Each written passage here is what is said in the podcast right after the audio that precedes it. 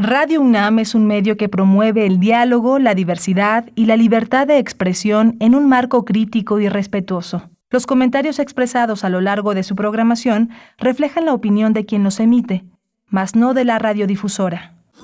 Radio UNAM presenta Primer Movimiento, El Mundo desde la Universidad. Les damos la bienvenida en esta mañana de martes 18 de enero, 18 de enero de 2022. Muy buenos días, bienvenidos, bienvenidas a Primer Movimiento. Igualmente, buenos días a la Radio Universidad en el estado de Chihuahua, que nos permite llegar a través de tres frecuencias, el 105.3, el 106.9 y el 105.7. Acá en Ciudad de México se encuentra Frida Saldívar en la producción ejecutiva, en cabina, Violeta Berber en la asistencia de producción, Socorro Montes en la en la consola a cargo de los controles técnicos y Miguel Ángel Quemán en la voz, en la conducción de este espacio. Buenos días, ¿cómo estás Miguel Ángel?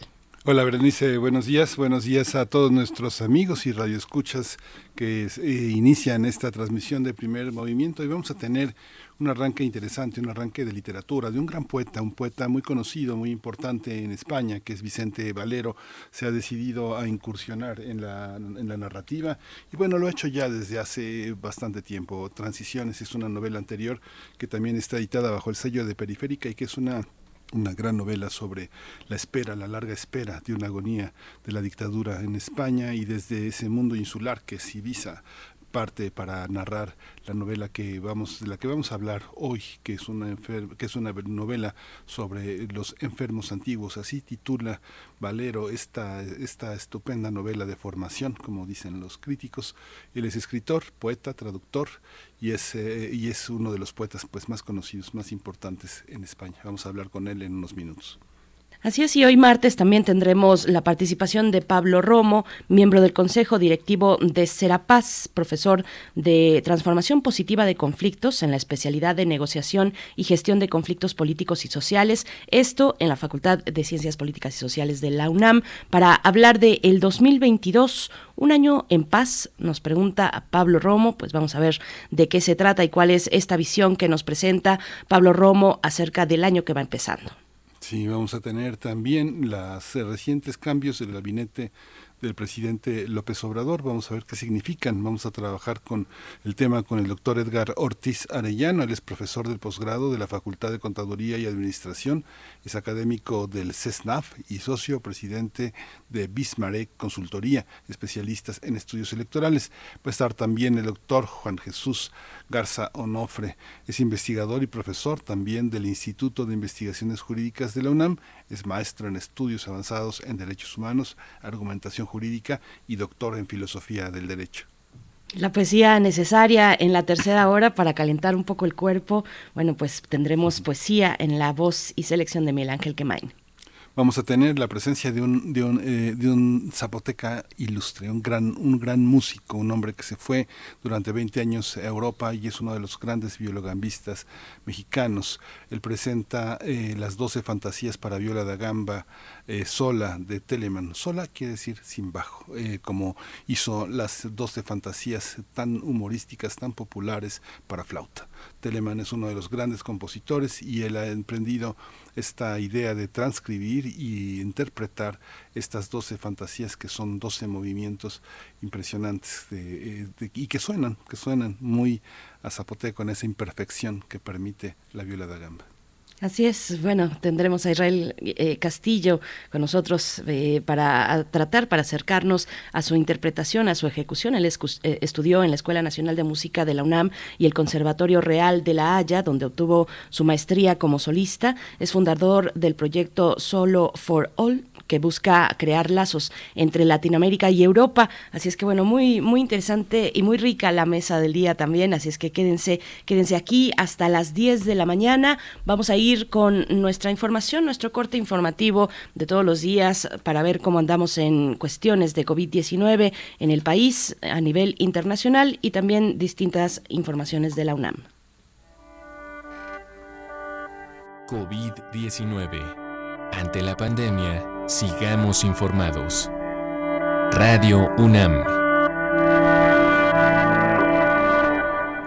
En la información nacional, La Secretaría de Salud informó que en las últimas 24 horas se registraron 59 nuevos decesos, por lo que el número de fallecimientos de la enfermedad de la COVID-19 aumentó a 301.469.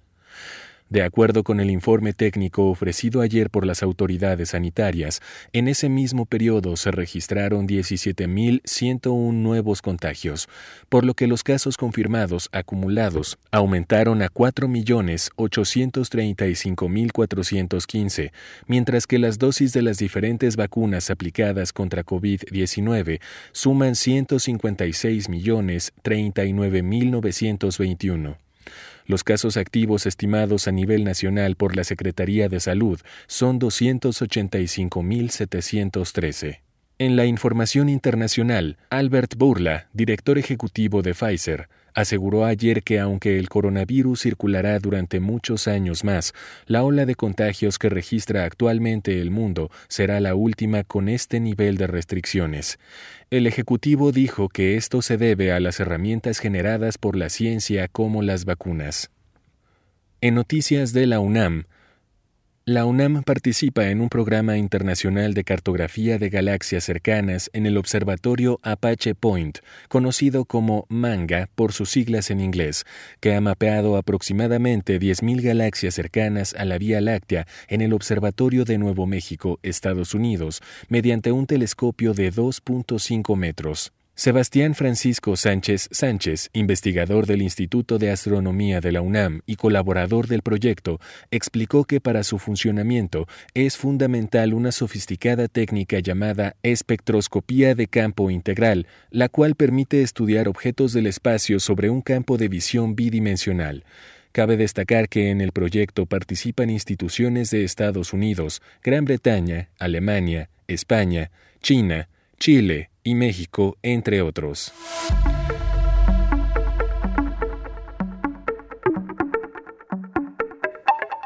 Y en las recomendaciones culturales del día de hoy, la Filmoteca de la UNAM invita al ciclo de cine De la mano con Totoro, el cual presentará clásicos de Hayao Miyazaki como Mi vecino Totoro, La princesa Mononoke, El viaje de Chihiro y El increíble castillo vagabundo.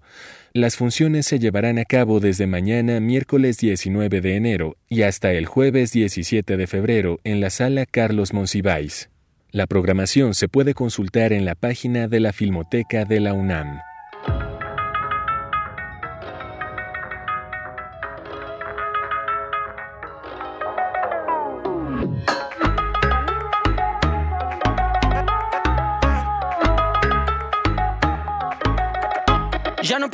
Vull ser de gran, que jo que sé que poso per davant, que jo que vull ser forever young,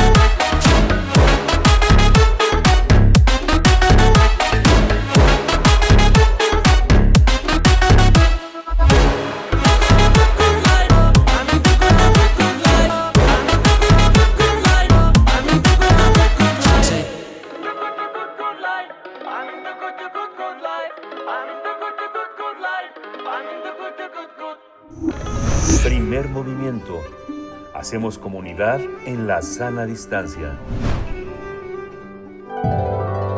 Salud y sociedad. En la obra Enfermos Antiguos, Vicente Valero narra que una antigua costumbre social era visitar a los enfermos, aunque se remonta a su infancia vivida en la Ibiza de finales de los 60 para contarnos sobre esta tradición. Aunque, más que su propia vida, lo que importa es la vida de la isla en el momento en que todavía no se había originado el cambio con la llegada de los primeros turistas, debido a que Ibiza aún estaba anclada en el pasado.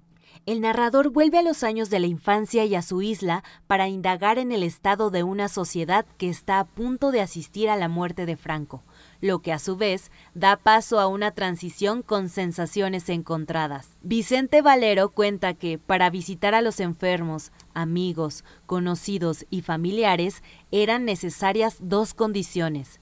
La primera, que fuera vigente el mandamiento de cumplir con obras de misericordia. Por ejemplo, dar de comer al hambriento o precisamente visitar a los enfermos. La segunda cosa necesaria es que la visita fuera en su casa, antes de que los hospitales uniformaran todo. Este tema lo retoma el escritor con el pretexto de impulsar la creación de un original mosaico de historias y retratos, tendremos una charla sobre la novela del escritor y poeta español que aborda la infancia y la sociedad española durante la transición. Nos acompaña Vicente Valero, escritor, poeta y traductor, autor de la novela Enfermos Antiguos. Bienvenido. Vicente Valero, buenos días. Muchas gracias por estar con nosotros. Estás en España. Muchas, muchas gracias a ustedes. Buenos días. Gracias, Vicente. Eh, los recuerdos generalmente son, son materiales que no nos pertenecen totalmente. Parte de los recuerdos son los que la gente que nos quiere o que no nos quiere mucho dice que fuimos o que somos de alguna manera. En este caso, esta novela de formación es una novela sobre la, sobre la madre que tiende los recuerdos sobre un hijo. Cuéntanos un poco cómo está observada esta novela. Sí, efectivamente, tan es así que, que puede decirse que comparto autoría con, con los recuerdos de mi madre, ¿no? Puesto que para mí era eh, difícil eh, que ese puñado de recuerdos que yo podía tener eh, tuvieran una forma suficiente como para desarrollar el libro.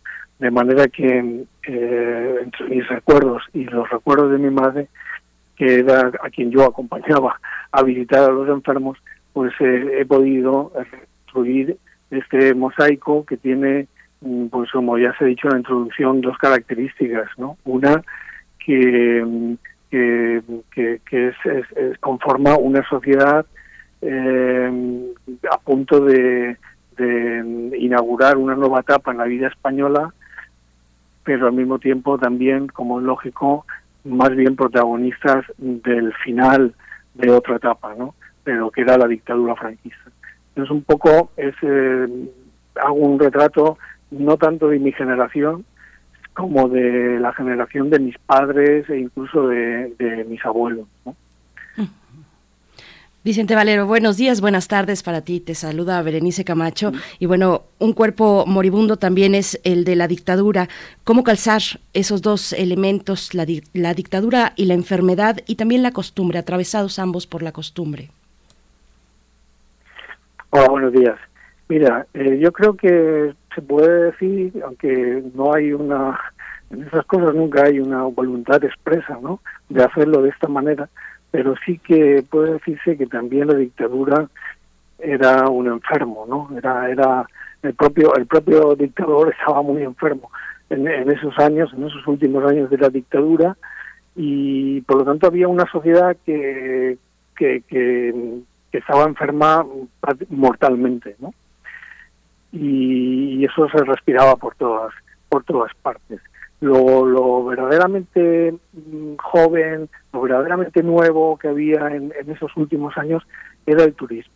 Es decir, que España de pronto se estaba convirtiendo en un espacio eh, turístico internacional eh, y muy, concretamente sitios como eh, de la isla de Ibiza, que es la, donde yo vivía, donde yo nací, y, y por lo tanto si los, los aires de renovación venían más bien por, por, por esa parte, ¿no? por lo que aportaban los extranjeros, eh, que gracias a los cuales eh, pues la gente de aquí podía conocer eh, otro tipo de, de, vida, otras costumbres que se podían eh, apoyar o censurar, pero que en cualquier caso eh, se conocían y se y eran muy muy comentadas y muy y muy tratadas. A ti personalmente te toca la transición en la adolescencia, en una Ibiza que nos trataron de vender a Occidente como el lugar de, la, del espectáculo, del turismo excesivo, orgiástico, eh, lleno de personalidades internacionales. ¿Cómo se vive? Desde México fue muy impresionante ver morir al dictador en su cama, tranquilamente, como ha sido con Pinochet, Videla, con todos estos asesinos que han sido difícil eh, en Latinoamérica también tenerlos. ¿Cómo se vive desde esa, desde esa insularidad? Esa insularidad es la que estaba presente hasta Madrid. Eh, bueno, hay que tener en cuenta que eh, la insularidad de Ibiza también lo era un poco políticamente. Es decir, creo que el, aparato eh, franquista permitía eh, cosas en Ibiza que no se permitían en otras partes.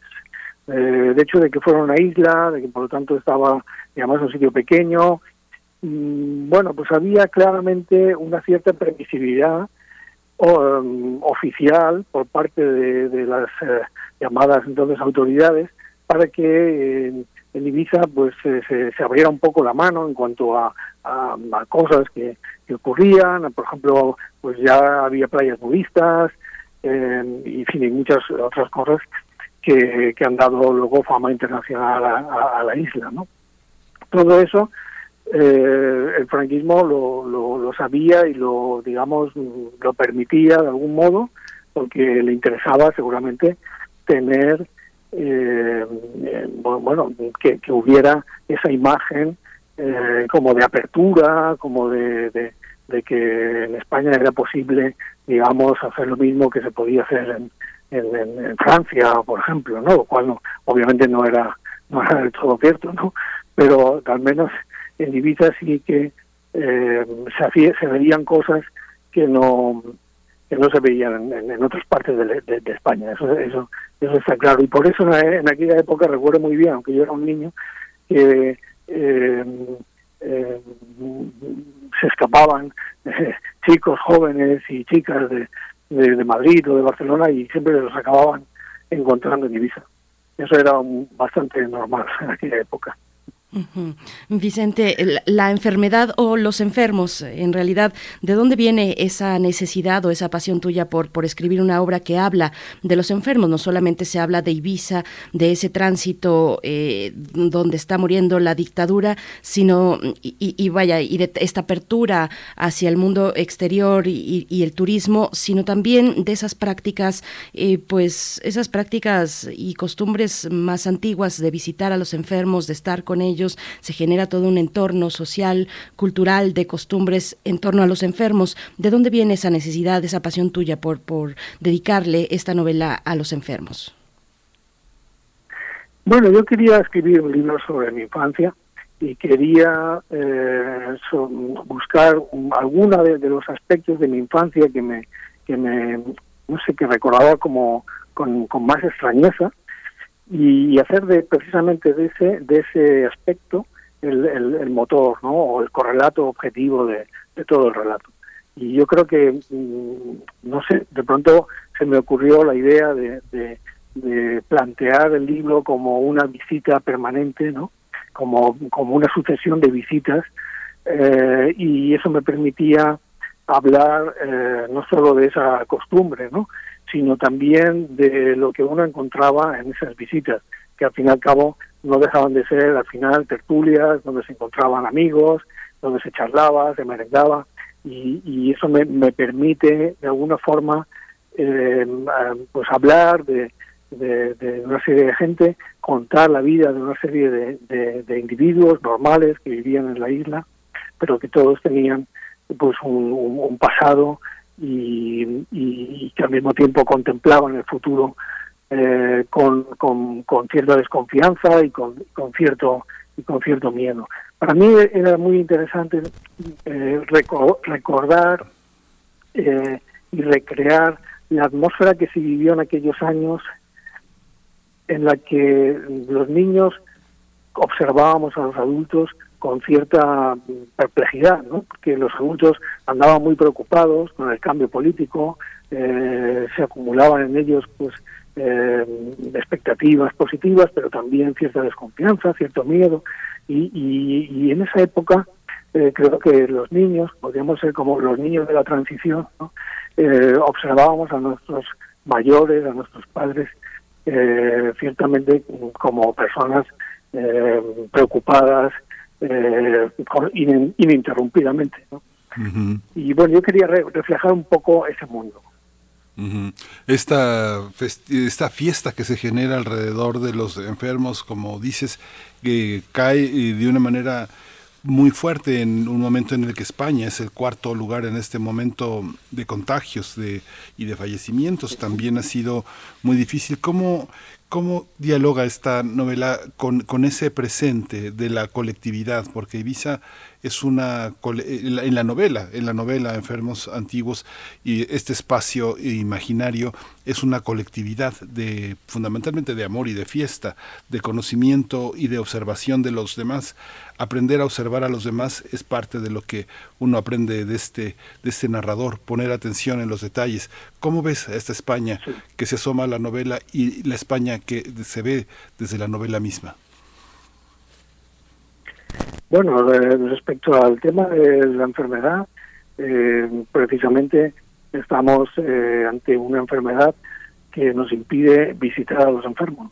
De manera que eh, ese es el, primer contraste que yo señalaría. ¿no?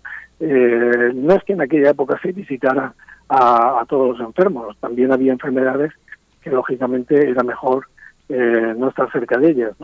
pero en cualquier caso, eh, eh, sobre todo con, el principio de la pandemia, lo verdaderamente trágico que se señalaba eh, era el hecho de que mucha gente murió sin poder estar acompañado por sus familiares o por sus amigos. Esto ha sido una, de las de las sorpresas, digamos, que ha traído la pandemia y que ha sido, pues por lo menos aquí en España, muy eh, eh, muy tratado, muy muy comentado y muy lamentado, ¿no? El hecho de que muchos enfermos han tenido que morir solos y no han podido estar acompañados eh, por, por ningún familiar. bueno, eso claro, contrasta con, con la novela en la que mm, precisamente la muerte era y la enfermedad eran una cosa pública. Es decir, si el vecino estaba enfermo, pues prácticamente todos los vecinos de la misma escalera se pasaban en algún momento a visitarlo o, a llevarle algo, algún regalo o algo de comer, de manera que la enfermedad era un asunto público. Eh, esto pues con el tiempo también ha ido cambiando, la uniform, uniformización de, de, los, de los hospitales, por ejemplo, eso también ha, ha, creado pues que las visitas a los, en los hospitales pues sea eh, una cosa muy muy diferente, una cosa muy diferente. Por supuesto. Y bueno, la fe católica, la misericordia, el asistir y visitar a los enfermos atraviesa, mm, según lo que, lo que yo pude entender, esta, esta obra. ¿Cómo, ¿Cómo se incorpora esa fe católica? ¿Cuál es el, el papel dentro de la isla de Ibiza, de esta sociedad que estás retratando de tu infancia, Vicente? Bueno, yo escribo, claro, visitar a los enfermos efectivamente es una obra de, una obra de misericordia eh, dentro de lo que es la doctrina católica. Y, y, la sociedad que yo describo, que era la sociedad, eh, pues, eh, mm, pues básicamente mm, de personas entre una edad que podríamos decir entre los 40 y los 80, pues, pues, pues, pues pues eh, básicamente era una sociedad muy católica, una sociedad muy conservadora, y podríamos hablar de eso que aquí se ha llamado eh, el, franquismo sociológico, ¿no? pues una sociedad que, bueno, pues una sociedad que permitió que el dictador muriera tranquilamente en la, en la cama, ¿no? Sin, sin mayores sobresaltos. Por lo tanto, un franquismo eh, aceptado con mayor o, menor énfasis, porque no todos los franquistas eran entusiastas del, entusiastas del, franquismo, pero tampoco España era una sociedad eh, antifranquista en su mayor parte. Sería falso decir eso. Obviamente había antifranquismo, pero no, no era lo que dominaba. Eso está claro. Por eso, de hecho, la transición eh, a la democracia que tuvimos fue una transición mm, tutelada y, vigilada por los mismos que eh, estaban en el final de la dictadura. Esa es la realidad. Tanto es así, eh, Vicente, que eh, yo creo que quienes han conquistado las libertades verán con, leerán con lágrimas en los ojos todos estos momentos de, de, liberación, como la idea de que un militar adusto puede tener tal vez una, una, lencería abajo de su uniforme y fugarse con un eh, amante brasileño, que es parte de lo que está escrito, y el imaginario en España de los brasileños, pues permeó, yo me acuerdo de los años por lo menos 20 años los brasileños están en el imaginario es, español y ahora tú lo retomas de esa manera. Un cura que cuelga los hábitos y se, y se, va con una mora, una, una, una mujer eh, andaluza que Andalucía de alguna manera tan estigmatizada, tan eh, despectivamente vista, es, es, es, el centro de la atracción erótica. Cuéntanos un poco de, estas, de estos cambios. Es una novela de cambios también. Sí, obviamente es, es, es, una sociedad que está a punto de, de derribarse, ¿no? Eh, hay que tener en cuenta que cuando en unas dictaduras tan largas, como la dictadura de Franco de 40 años, lógicamente cuando se acaba la dictadura hay una crisis de autoridad muy fuerte, no solamente al más alto nivel, sino a pequeños niveles, es decir, la misma estructura familiar estaba basada, pues lógicamente, eh, también en la autoridad pero no solamente la familia, también los colegios, eh, en fin, cualquier, cualquier aspecto, cualquier ámbito de la sociedad eh, estaba, eh, reproducía la misma jerarquía de autoridad que el, que el poder. Entonces todo eso se resquebraja y para un niño, lógicamente, mm, bueno, una cosa es que haya muerto Franco y otra que en tu colegio de pronto eh, pues haya más libertad y, o que en tu familia de pronto mm, tus padres eh, te dejen salir hasta más tarde, por ejemplo, ¿no? Y básicamente ahí hubo pues eso, toda una gran crisis de, autoridad que se fue eh, reproduciendo desde lo más alto hasta lo más bajo. Y yo creo que los, de hecho los niños y los adolescentes fuimos los primeros beneficiarios de, ese gran cambio, ¿no? porque nuestros colegios eh, pasaron a ser lugares mucho más razonables y, y, los maestros pues casi ya no se atrevían a hacer y a decir cosas que, antes hacían tranquilamente. De manera que, que yo, yo lo veo de esa manera, ¿no? Creo que, que la juventud pues fue y los y la infancia fueron los, los primeros beneficiarios de, ese gran cambio. Sin, sin hacer nada, sin hacer nada para que hubiera ese cambio, los jóvenes y los, y los niños fuimos los primeros en beneficiarnos de él. No, no hay ninguna duda. Vicente Valero, ¿es, ¿es, también esta obra un, gesto de nostalgia por las maneras en las que se convalece hoy frente a cómo eh, se, se, atravesaba la enfermedad eh, en el pasado? Eh, ¿hay, ¿Hay ese gesto impreso en, en tu obra? Em, bueno, es verdad que, que, hablo de enfermos y, también de convalecientes. La convalecencia, digamos que era, se daba más, era, era, era algo que ahora eh, se, parece que, que, es casi inexistente, ¿no? Eh, pero en aquella época yo, yo recuerdo que las convalecencias eran largas y, y por tanto aburridas y por tanto era era muy muy eh, muy agradecer recibir visitas, bueno, compartir el tiempo con los amigos. bueno, yo creo que mm, no, no sé si hay nostalgia, pero sí que, lógicamente, el hecho de que las enfermedades fueran públicas, pues eh, convertía el proceso en algo mucho más eh, social y, y, amistoso. Pero es un poeta en España eh, muy reconocido, prácticamente así empezó, así empezó Vicente Valero y esta esta visión narrativa que has eh, tenido en el arte de la fuga, las transiciones, toda esta serie de novelas que has publicado, no sé, duelo, duelo, duelo de alfiles. Eh, eh, eh, un poco sorprende a quienes se acercan a tu trabajo desde la crítica. Lo habla, hablan de unas novelas de poetas y siguen haciéndolo. Ya llevas eh, varias novelas y sigue siendo así. ¿Es así? ¿Existe esa idea? Esa, ¿Hay una diferencia entre los poetas que escriben novelas? No lo sé, no, no, no, no puedo decir. Es verdad que en algunos, en algunas reseñas, en algunas, algunas críticas, pues se, se, me ha dicho que, que, bueno, pues que, hay novelas, eh, que hay eh, momentos en mis novelas que recuerdan al poeta. A mí no, me importa, no me parece que no, no tiene por qué ser ni positivo ni, ni negativo. ¿no?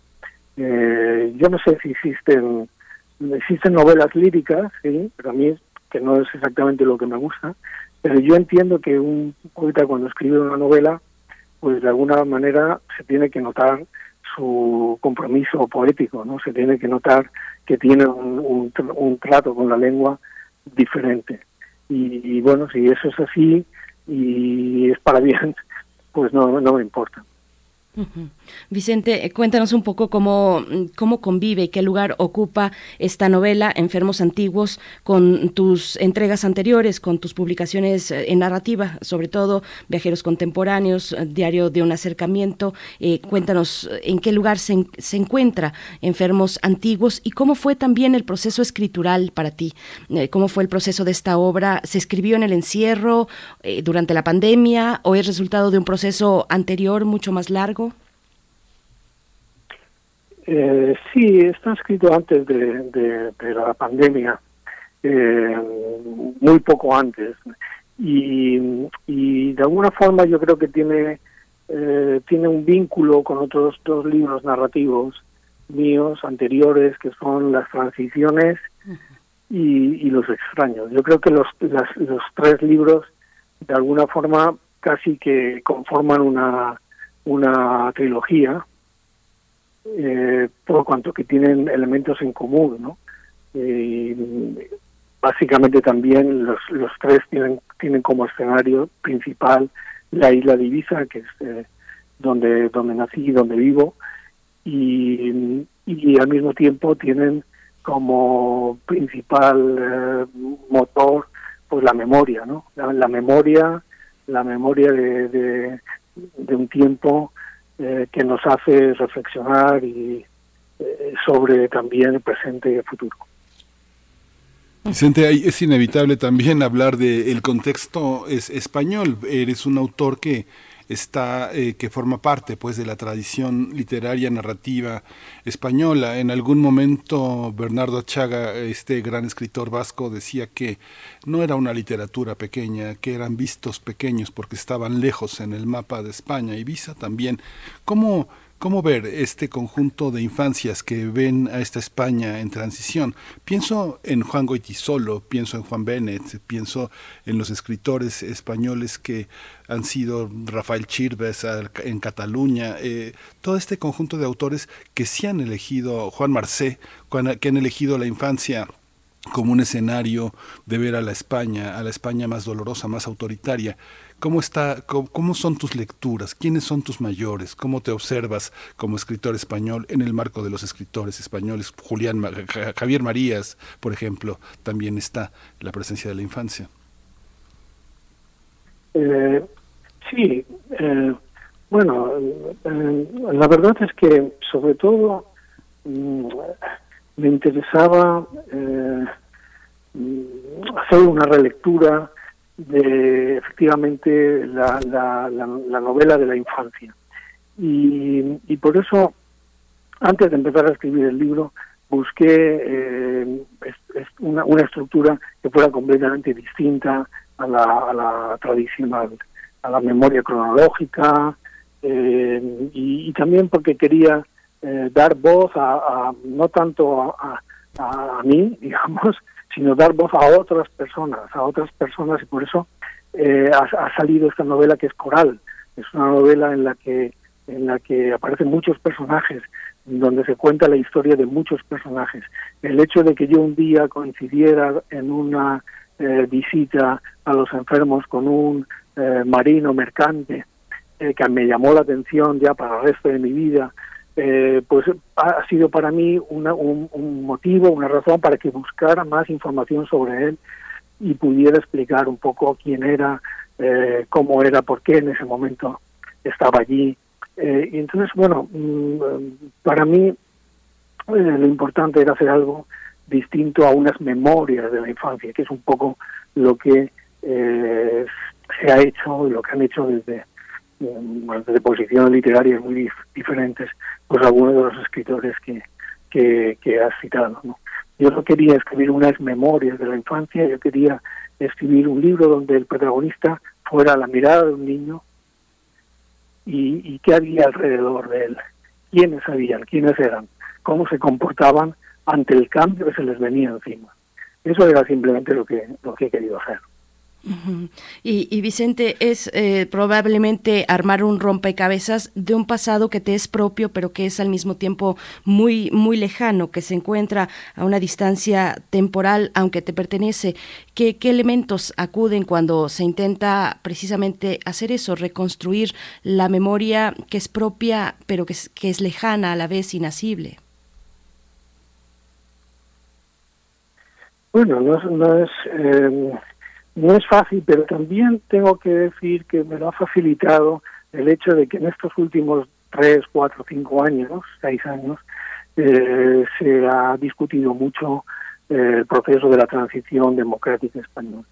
Es decir, que mm, hasta ahora había un consenso de que la transición española había sido una delicia, ¿no?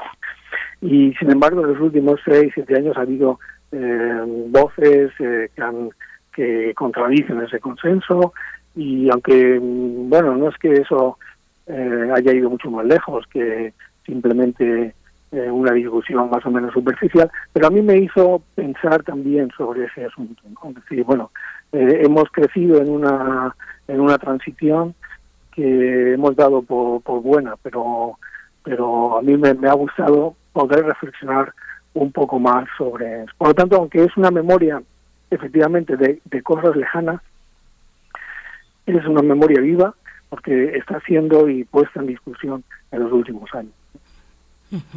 Tu novela pues ya empieza a circular en México. México en este espacio ha sido ha sido fundamental. Tal vez no se ve eh, no se ve de lejos eh, ese ese país que acogió a tantos republicanos españoles y que crecieron y se desarrollaron y nos han dado tanto en esta transición cómo, cómo te sientes eh, en, en, México. De alguna manera es una, es una novela sanadora. Todo, todo, todo lo que hay en ella es para sanar, para reconciliarse con algo que dolió mucho. ¿Cómo, cómo viene a México esta novela? ¿Qué es lo que, qué es lo que esperas? ¿Cómo ha sido, cómo ha sido su llegada a este país? Bueno, yo espero eso que, acabas de decir. Efectivamente, la narración, eh, narrar es una manera de, curar. Y esto ya lo vio Walter Benjamin muy bien en, un, en, en uno de sus eh, muchos difíciles escritos, ¿no? cuando, cuando explicaba hasta qué punto la narración eh, posibilita ya el ambiente y la atmósfera de la curación. ¿no? Yo creo que es, es necesario contar eh, sobre todo aquellas cosas que no tenemos claras. O sea, las cosas que tenemos claras no son tan necesarias. Pero aquellas que, que nos generaron dudas, pues eh, creo que hay que volver y, a ellas y, contarlas. Por lo demás, en cuanto a lo primero que has dicho, es obvio que, que España tiene una deuda enorme con, con México.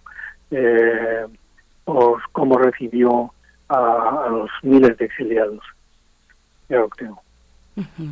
Bien, pues Vicente Valero, ya como paréntesis sale Walter Benjamin como un gran paréntesis y, como una parte fundamental además eh, para ti mismo eh, como estudioso de, este pensador, sale ya al final de nuestra charla, qué bueno que, se hace esa mención.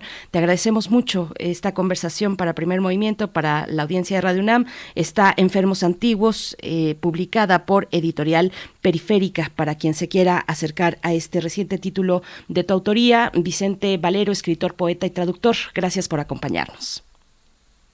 Muchísimas gracias. Hasta pronto. Bien, pues vamos a ir con música, vamos a hacer una pausa musical para después hablar con Pablo Romo, que ya viene a continuación. ¿Qué es lo que vamos a escuchar, Miguel Ángel? Vamos a escuchar de Stay Homas y Oques Gracias, The Bright Side.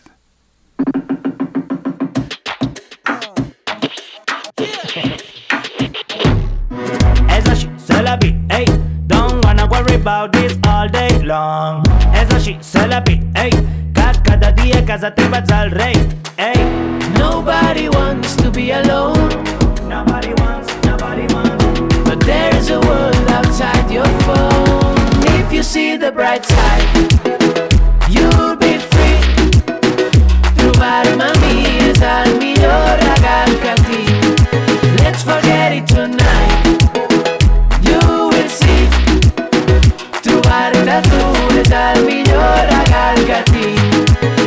forget it tonight Agua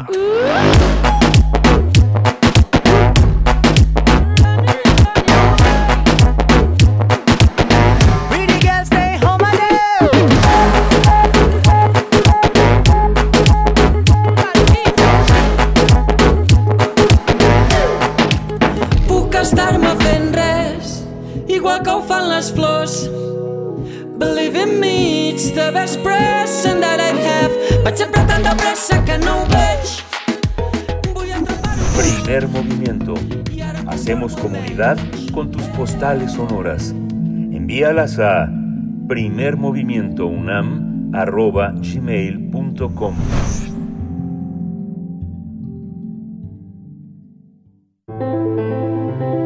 Transformación de conflictos.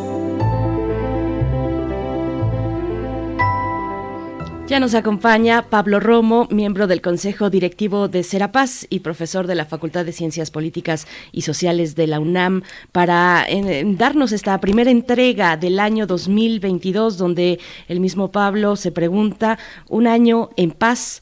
Querido Pablo, ¿cómo estás? Buenos días. ¿Qué tal? Muy buenos días, muy buenos días, Berenice, muy buenos días, Miguel Ángel. Buenos, días, Pablo, feliz año. Gracias, bienvenido. Cuéntanos, por favor.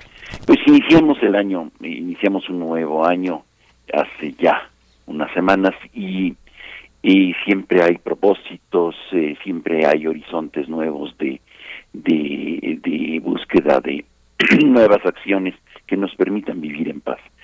Sin embargo, eh, también iniciamos eh, viendo las noticias, viendo eh, y conociendo que la paz está todavía aún muy lejos. ¿Cómo entonces construir la paz? Nosotros, los de a pie, los que estamos este, escuchando el programa día a día y decimos, bueno, ¿cuál es nuestra contribución? Me parece que es importante no solamente generar en propósitos, y porque las buenas intenciones no garantizan el éxito. Es indispensable generar un, una paz que sea efectiva, una paz que sea duradera, con acciones deliberadas para construir la paz. Eh, y nosotros podemos, las mujeres y los hombres de a pie, podemos y tenemos que tener en nuestra agenda acciones concretas y específicas para construir la paz. Y en este sentido es importante eh, eh, tener claro que visiones optimistas, visiones eh, no que se permeen de, del malestar y de la tristeza, sino por más que sean concretas eh, e inteligentes, siempre con horizontes de futuro, las atmósferas eh, que generan optimismo, esperanza, futuro, ante expresiones apocalípticas y de fin de los tiempos, generan paz. Y esto es la primera condición, cómo, cómo aproximarnos a una realidad brutal, una realidad eh, violenta, una realidad eh, compleja, y, con una visión diferente, con una visión que genere esperanza. Si somos capaces de aproximarnos a estas realidades dolorosas, tristes, violentas, con una visión diferente, podemos nosotros desentrañar oportunidades para la paz. Esta sería la primera eh, llave para poder entrar en eh, los grandes retos que presenta la paz en el 2022 ampliar los horizontes culturales y dan, una visión de un mundo posible, de mundos posibles. En la medida que tenemos más visiones de culturales, más posibilidades de vivir como ser humano, más opciones de mundos posibles tenemos. Y esto frente a los fundamentalismos, eh, sean religiosos, culturales, visiones y modelos de personas humanas, y nos eh, nos permiten eh, tener eh, una visión diferente de lo que puede ser la humanidad y esto nos eh, nos ayuda a, a romper con los estereotipos y los modelos únicos e inamovibles y unas ambiciones a veces muy frustradas y muy frustrantes. Otro aspecto importante es en la tercera llave, digamos, para abrir para ir eh, eh, desentrañando este los desafíos que presenta el 2022 sería también los horizontes eh, económicos ampliar nuestros horizontes económicos em, que pueden dar holgura y pueden dar generar tranquilidad y, reducir la ansiedad y la angustia necesitar menos producir más localmente más en, desde nosotros mismos y nos posibilitará eh, vivir al menos en el límite y menos eh, en la tensión, en, eh, en, la, generación de por qué a mí y no a los otros.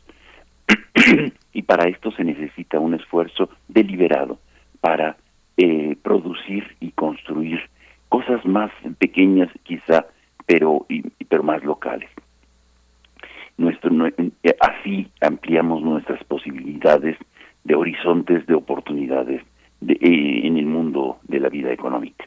Ampliar los diálogos, ampliar las posibilidades para escuchar y enseñar a escuchar genera también en esta cuarta llave, digamos, genera un reconocimiento de las otras y de los otros como alguien que me puede dar sentido, que me puede dar una respuesta a lo que yo no soy, a lo que yo no tengo, a lo que yo no pienso. Cuando escucho, cuando eh, atiendo al otro en un diálogo uh, sereno, un diálogo que me que da la oportunidad para que pueda presentar ese trozo de verdad que pueda tener la otra y el otro, eh, me posibilita ampliar nuestro horizonte de, diálogo y de tolerancia con los demás. Serían algunas de las llaves, digamos, que nos pueden abrir posibilidades para descubrir y oportunidades de paz en el 2022. La paz en, en, nuestro espacio, en nuestro barrio, en nuestra colonia, en nuestra calle, en nuestro pueblo, tiene una correlación necesaria con, eh, evidentemente, con, la, con los ingresos con el comercio, con los niveles educativos y con la integración y la tolerancia de las relaciones con los otros. Por eso es importante que las posibilidades económicas también, para que haya posibilidades para todos, porque el hambre es el peor o la peor consejera para la paz. La envidia es la peor consejera para la paz. Y lo están demostrando lo estamos viendo nosotros, el reporte de ayer o antier de Oxfam sobre eh, las diferencias tan atroces que hay y la pandemia como nos ha arrojado al precipicio de las restricciones económicas y la falta de holgura. Esto genera gran tensión social y es indispensable ser consciente de esto para no caer en la tentación de la provocación y de la violencia frente a la ostentación que puede generar quienes no han tenido caídas tan atroces. Otro aspecto importante es el fortalecimiento de este empoderamiento que ya venía previo a la pandemia, que se sigue eh, constatando y, manifestando del empoderamiento de las mujeres. Es el tiempo de las mujeres, el tiempo de la equidad, es el tiempo del fin del machismo y esta es una oportunidad del 2022 de dar paso a la apertura de, del poder de las mujeres. Es, es indispensable eh, ser consciente de esto como hombres, de escuchar, de estar atentos y de generar eh, momentos de equidad, momentos de eh, que posibiliten estructuralmente la, la equidad y la y el fin a un eh, patriarcado este atroz y dominante. El tercer aspecto sería la atención frente al diálogo intercultural. Estamos delante cada vez más de la presencia de personas de diferentes países que nos visitan, que transitan por nuestro país tienen diversas maneras de ver el mundo y las cosas. Es indispensable eh, reconocer la necesidad de generar diálogos interculturales. La migración está generando un um, nuevo aspecto de nuestra relación social y es indispensable recuperar nuestra historia, las, este, las migraciones previas y las diásporas que han y que se han consolidado en nuestro país. El cuarto aspecto que sería importante para em, fortalecer una dimensión de paz sería la reducción de las expresiones de violencias directas. Es indispensable ser sensible frente a esto y poderlas transformar positivamente, fortalecer diálogos de paz. Es una cuestión deliberada, no es una cuestión casual de decir, ah, bueno, pues es una cuestión de actitud o una cuestión de un momento dado, sino es una cuestión deliberada, consciente y atenta frente a lo que nos rodea. Fortalecer expresiones de la cultura de paz. Hemos ya hablado el año pasado algo sobre esto. Hay que subrayarlo, empezando por las escuelas. Desde las escuelas el fortalecimiento de la tolerancia, la inclusión, es una decisión deliberada para generar encuentros y consensos, fortalecer más las acciones no competitivas y más colaborativas en las escuelas. No decir quién es el primer lugar, segundo lugar, tercer lugar, sino cómo hemos avanzado como grupo. Esto es fundamental, que desde las escuelas y en los hogares también se, reconozca y se construya esta cultura de paz tan lejana, tan diferente, tan eh, a, lo que hemos vivido en las escuelas con mucha frecuencia. El sexto sería em, el fortalecimiento de los liderazgos de paz y violencia. Quizá no tenemos autoridad las mujeres y los hombres de la calle que escuchamos Radio UNAM, estamos en las universidades, pero tenemos esta poca autoridad o esta amplia autoridad o exigir a las autoridades el fin de la impunidad. Es indispensable que no pasen desapercibidos cuestiones desde las pequeñas eh, infracciones hasta los grandes crímenes. Es indispensable unirnos a las causas para combatir la impunidad y la corrupción. Menos toques de queda y más diálogos participativos. Más transparencia en los gastos públicos y menos opacidad en la manera como se nuestros recursos, los nuestros, que se contribuyen colectivamente a través de los impuestos. Más eh, expresiones deportivas, más expresiones culturales en las calles y menos acciones de violencia en, en las calles. Esto hay que hacerlo deliberadamente. Hay que convocarnos como vecinas y vecinos a estos espacios para construir la paz. Y hasta aquí sería mi reflexión. Hacerlo deliberadamente, eh, Pablo Romo, me parece muy importante que apuntes eso al final también. E importante no quitar el dedo del renglón, no abandonar la reflexión eh, en torno a la paz, construir desde esa reflexión nuestros espacios más próximos y acudir a la esperanza también, Pablo, que es finalmente lo que tú nos compartes eh, de alguna manera cada 15 días aquí en este espacio, Pablo. Así es, así es.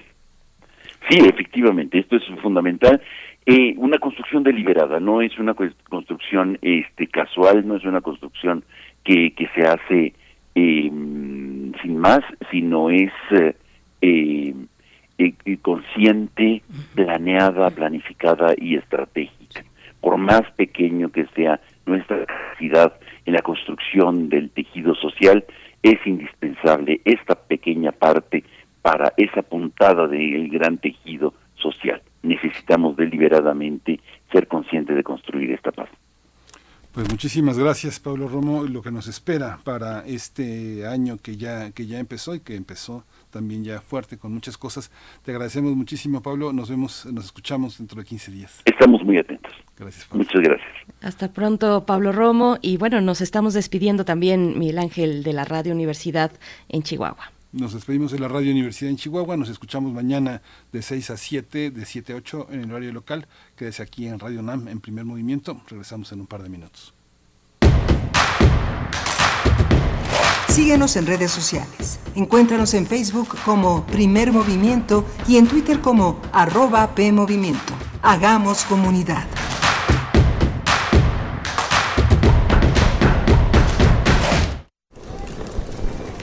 Hola Juan. Hola Oscar. ¿Ya te has dado cuenta que llevamos mucho tiempo juntándonos en esta transmisión? Y ahora nos juntamos para hacer este promocional de nuestro propio programa. Sí, hombre, por, en esta ocasión no es así un encuentro casual. Las Esquinas del Azar, todos los martes a las 10 a.m. y retransmisión los sábados a las 4 p.m. por el 96.1 de FM. Radio UNAM. Experiencia sonora.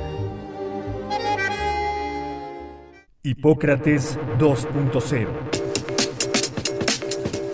Mantenerse informado es parte importante de la vida. La información nos da la oportunidad de tomar las mejores decisiones, principalmente para la salud. Soy Mauricio Rodríguez, conductor de Hipócrates 2.0, donde cada semana llevamos para ti los mejores contenidos y especialistas en materia de salud. Escúchanos. Hipócrates 2.0, martes a las 18 horas, por Radio UNAM. Experiencia sonora. Los gobiernos neoliberales y corruptos privatizaron los recursos de nuestra nación y entregaron la Comisión Federal de Electricidad a intereses particulares, elevando los costos de la electricidad y generando precios injustos para el pueblo. Ahora, con la reforma eléctrica de la 4T, recuperaremos la CFE para que sea de todas y todos, garantizando que las familias mexicanas paguen lo justo. Morena, la esperanza de México. A negativo, murió por sobredosis de heroína. O positivo, murió de un infarto causado por cocaína. B negativo, murió al chocar en anfetamina. A B positivo, murió por sobredosis de plomo al traficar. No importa qué droga química te metas, de todas formas te destruyes. Mejor métete esto en la cabeza. Si te drogas, te dañas. Si necesitas ayuda, llama a la línea de la vida, 800-911-2000. Para vivir feliz, no necesitas meterte en nada. Gobierno de México. ¿Sabes qué tienen en común? El polvo de una estrella durmiente, el moco de King Kong o el enano más alto de todos. Pues que a todos los puedes encontrar en la radio. Solo tienes que decir las palabras mágicas. ¡Hocus Pocus! Para tus orejas y escúchanos todos los sábados a las 10 de la mañana por Radio UNAM. Experiencia sonora.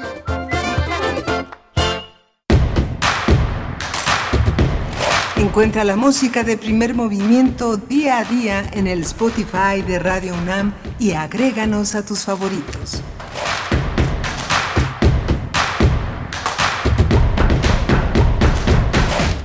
Hola, buenos días. Ya son las 8 de la mañana con dos minutos y estamos aquí en primer movimiento. Estamos aquí en Adolfo Prieto 133 en la colonia del Valle. Estamos, eh, Frida Saldívar está en la producción ejecutiva, está Violeta Berber en la asistencia de producción y hoy está en, eh, en nuestros... Eh, trabajo de todos los días está, eh, ay, ¿quién está en la cabina? Socorro, Socorro, Montes, como siempre está eh, todos los eh, martes, eh, Socorro Montes acompañando esta, esta travesía, mi compañera Berenice Camacho del otro lado del micrófono y además presentando a la radio Nicolaita, dándoles la bienvenida en esta conexión de 8 a 9 de la mañana. Así es, ¿cómo estás, Miguel Ángel Quemain?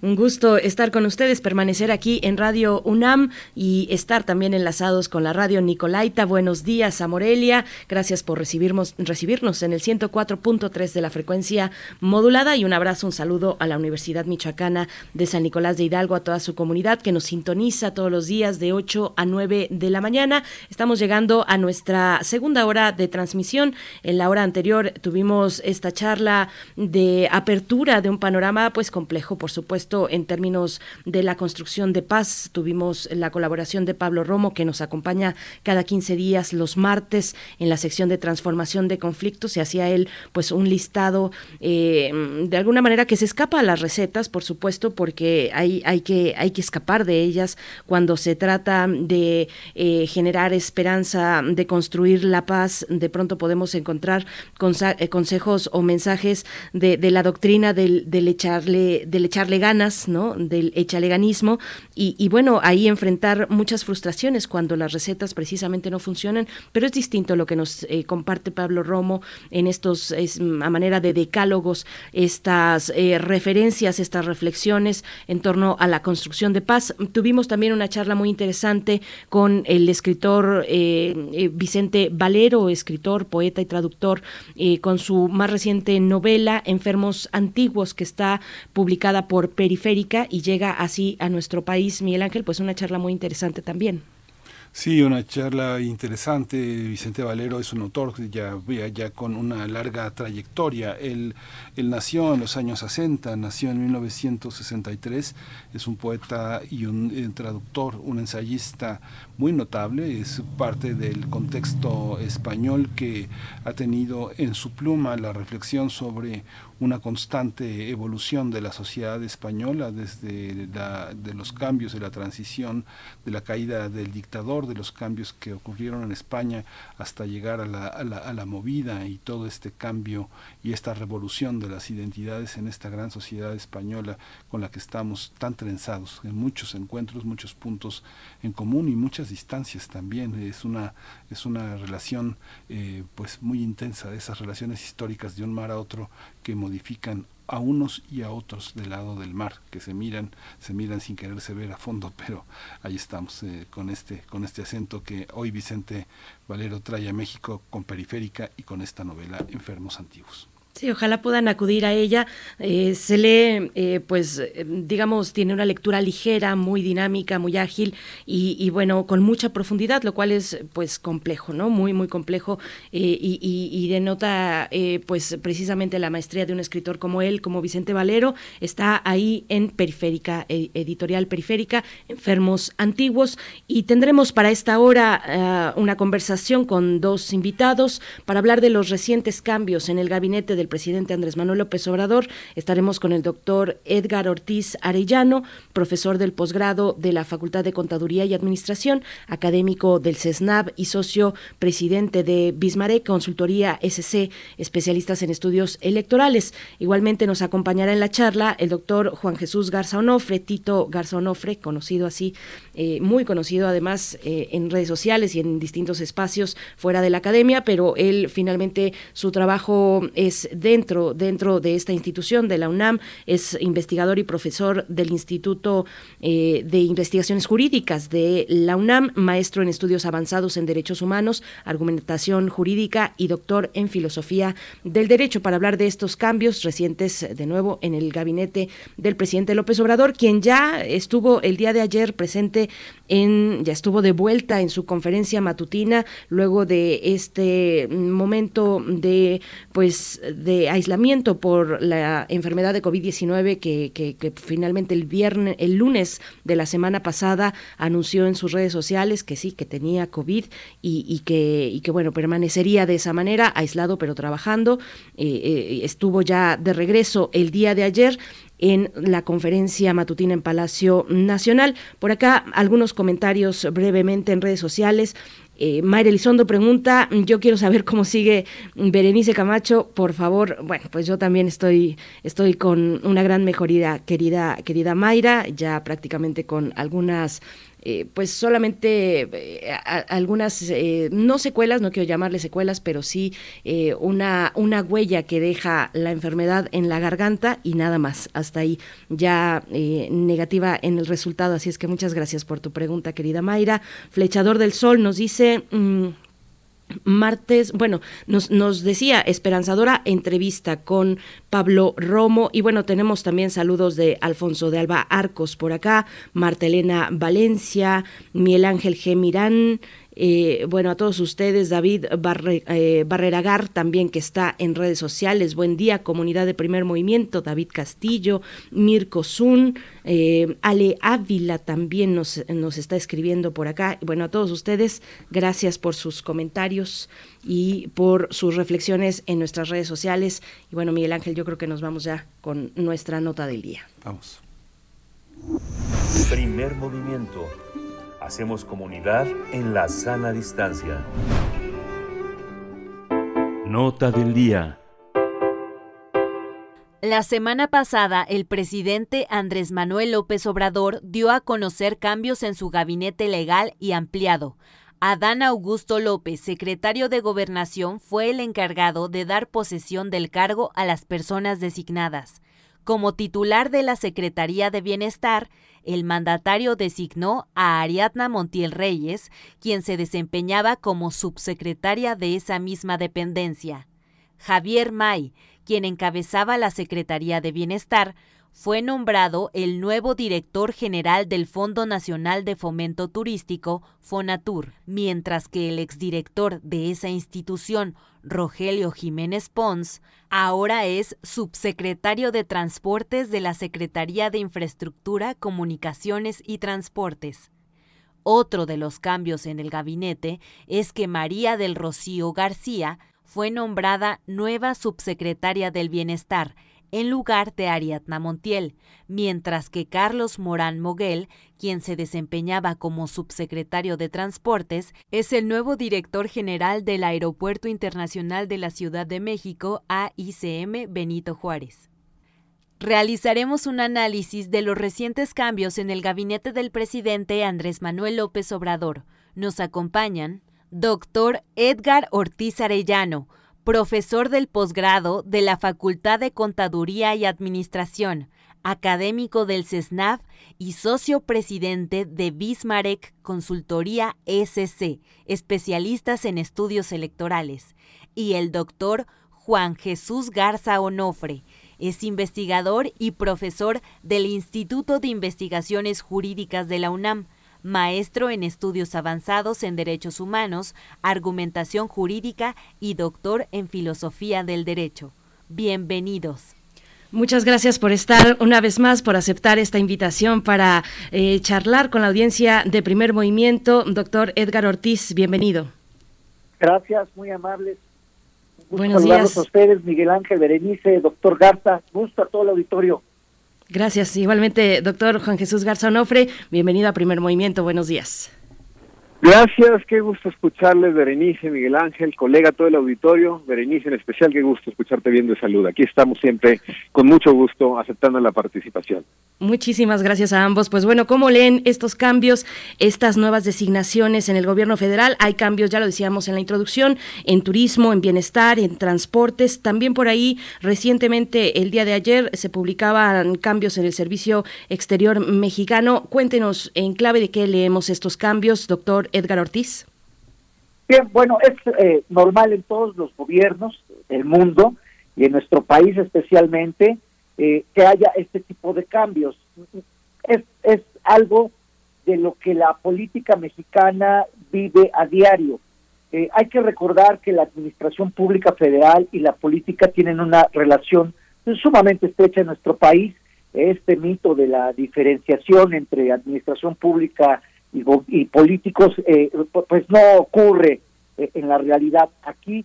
Y obviamente estamos viendo el perfilamiento hacia el 2024, pero además una preocupación legítima del presidente de acelerar los trabajos de las eh, obras de construcción más relevantes que tiene en este momento, que son el tren Maya y el aeropuerto que, que se está construyendo en Santa Lucía. Entonces, este movimiento, esta serie de enroques, pues responde a esas necesidades de hacer más eficiente todavía el trabajo que están realizando para concluir estas obras que a todas luces son, son proyectos insignia del presidente. Ahora, cabe recordar que este asunto, que el auditorio lo tenga presente, de, los cambios del gabinete, porque a veces eh, se, se, exageran mucho las notas de que hay cambios, es de lo más normal. De hecho, el artículo 89 constitucional en la fracción segunda, dentro de las facultades y obligaciones del presidente, pues considera que el presidente tiene la facultad para nombrar y remover libremente a los secretarios de Estado y también eh, eh, eh, remover a los embajadores, que efectivamente ayer lo vimos,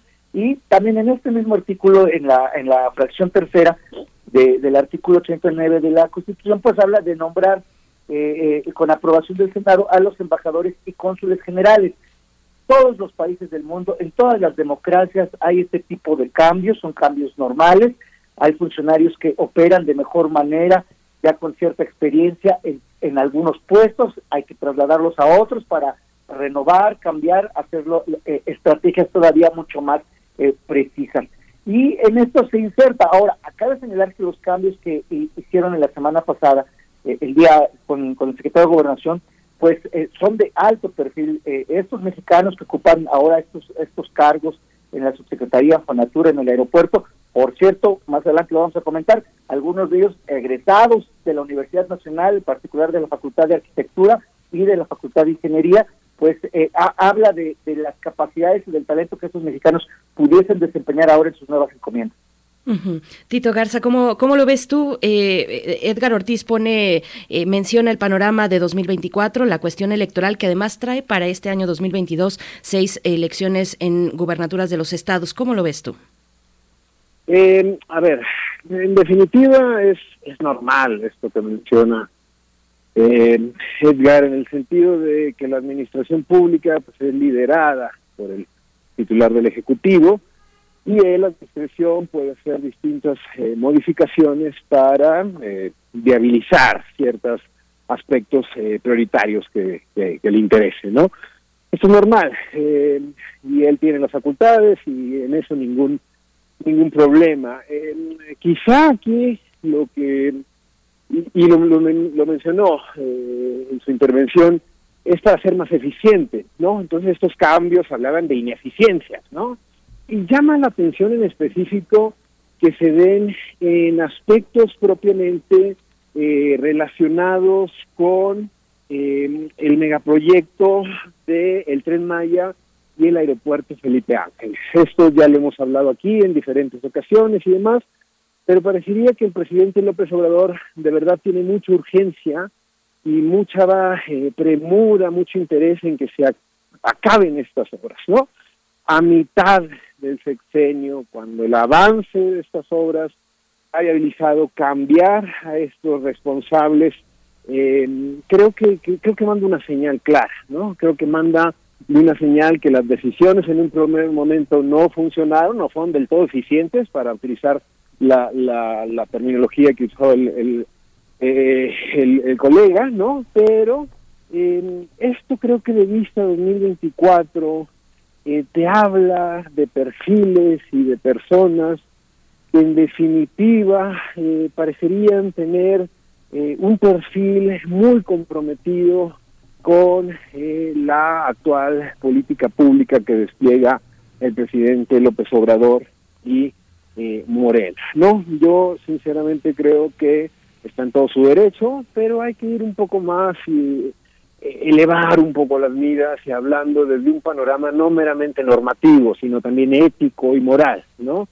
Estos cambios, eh, sabemos que una de las involucradas se ha visto relacionada en algunos escándalos, sabemos que eh, propiamente desde que empezaron los cambios eh, al inicio del sexenio en la Secretaría de Hacienda, parecería que esta máxima del presidente en donde busca eh, lealtad, compromiso, antes que alguna experiencia técnica o que pueda propiamente comprobarse en el campo de su de su experiencia o de su conocimiento, pues parecería que el presidente la está llevando a cabo. También hay que decirlo, los nombramientos que vimos ayer en los embajadores, ver a varios gobernadores priistas, ver a una persona que está acusada de, acoso, que salió en todo el movimiento MeToo, creo que creo que hay que elevar un poco la mira y decir que no porque solamente se busque más eficiencia, cualquier nueva designación dentro del gabinete,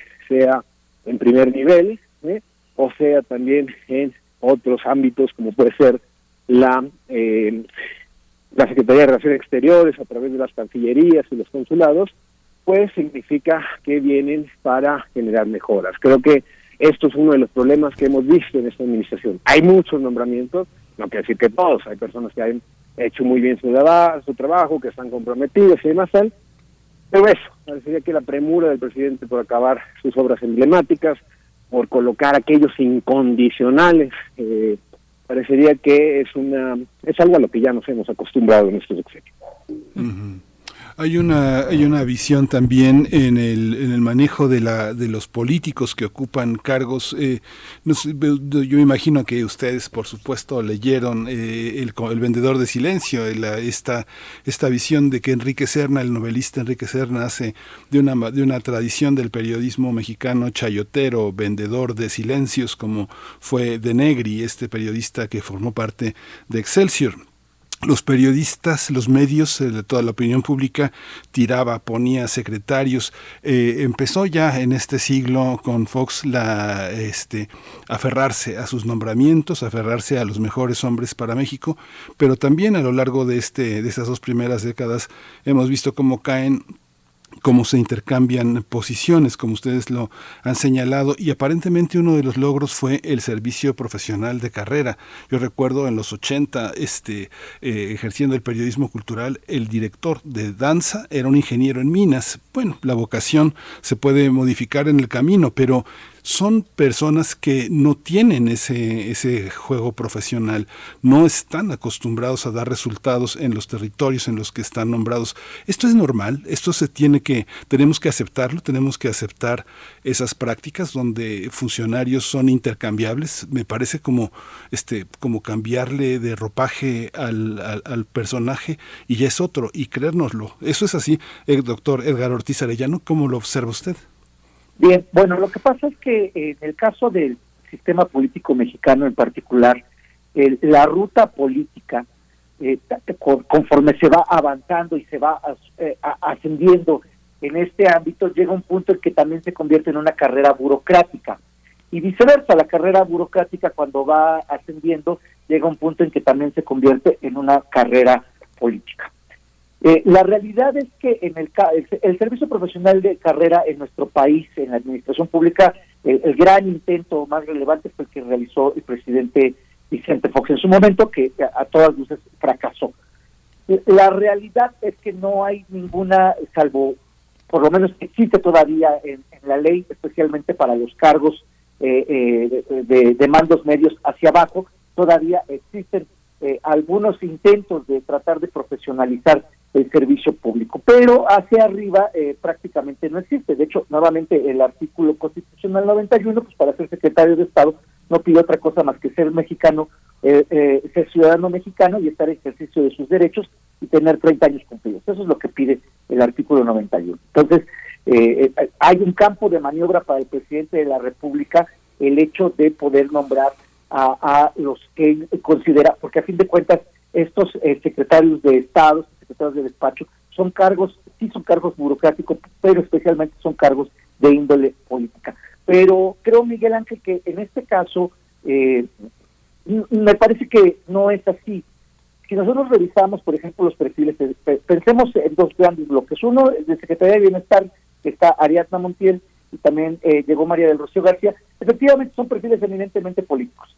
Pero si nosotros revisamos la historia de, los secretarios de, bienestar, bueno, eran lo que eran secretarios de desarrollo social, prácticamente todos tienen perfil político. Por, obvias razones, o sea, a fin de cuentas este asunto de la Secretaría de Desarrollo Social se presta para, eh, para un elemento importante de legitimación y de gobernanza política. Pero por el otro lado, si vemos el caso de eh, Rogelio Jiménez Pons, pues es un hombre especializado en cuestiones eh, de construcción, es egresado de la Facultad de Arquitectura.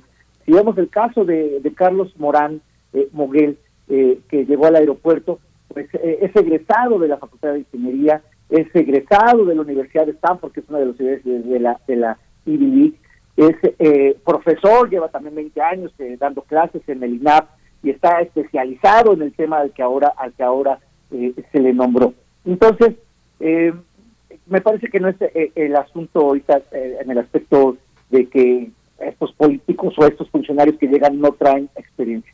En el caso de la diplomacia mexicana, tenemos siempre hemos tenido esta combinación que digamos el servicio exterior mexicano, pues ese, ese sí es un servicio profesional sumamente consolidado ya desde hace varias décadas, pero que también es una facultad del presidente poder nombrar y remover a los embajadores cónsules y los funcionarios que considere pertinentes en términos de eh, la política exterior mexicana, que además está regulada también por la Constitución.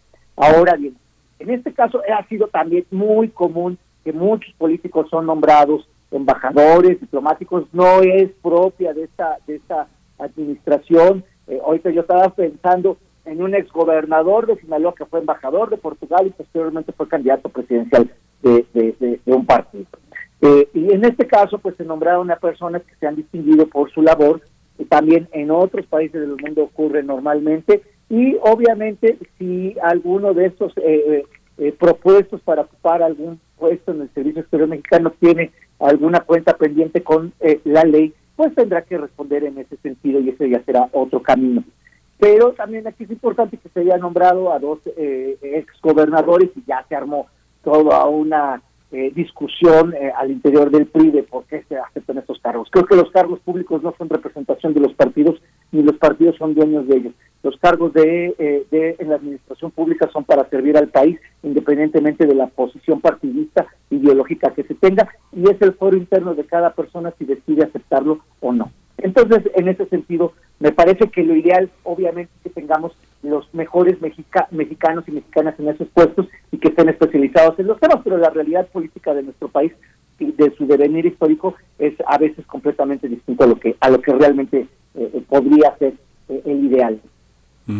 Bueno, entonces sí se, sí se requiere experiencia, pero, pero la narrativa, la narrativa que, que enfrentamos es que son intercambiables. El que se fue no, no, no la hizo en el puesto, o la va a hacer mejor en el otro, o fue una mala decisión, o cómo, cómo, cómo entender esos cambios cuando parte de la queja de la llegada de, del nuevo gobierno fue que eh, había que limpiar y parte de la limpieza son las personas que fueron despedidas y que no funcionaban, que formaban parte del cáncer burocrático, que el sistema profesional de carrera que obligó a capacitarse, a rendir resultados, no funcionó. Tenemos que aceptarlo así como, como lo ves eh, Juan Jesús eh, Garza Onofre. Es así de, es así de crudo. Eh, o necesitamos una narrativa para que la confianza que tenemos en el presidente de la República se traduzca en confianza a los, a los, a los, a los peones o alfiles o reinas de este ajedrez político? ¿O cómo? Claro que sí, Miguel Ángel, y, me parece fantástica la, alusión que hiciste a la novela de, de Serna, ¿no? Del vendedor del silencio, de esta, esta frase en el sentido que, que, no pedía mucho, él se quejaba que no pedía mucho, que solo lo dejaran eh, venderse a su modo, ¿no? Este, este tipo de, de ideas que encierra estos, estos cambios a los que ya pareceríamos acostumbrarnos cada seis meses, cada tres meses, en definitiva sí creo que, que no, no, no deberíamos asumirlos simple y sencillamente como, como, como modificaciones, como jugadas políticas estratégicas, porque eh, creo que eso fue precisamente lo que nos acostumbraron gobiernos antes del que llegara eh, Morena al poder, un partido político distinto al PRI y al PAN que eh, solían eh, gobernar este país y repartirse el botín a sus anchas, ¿no? Lo que parecería aquí eh, preocupante es que de nueva cuenta esta narrativa de querer proyectarse como algo distinto, como, como la opción que viene a la transformación política del país, a finalmente generar un gran cambio en las instituciones públicas, pues parecería que, no es cierto.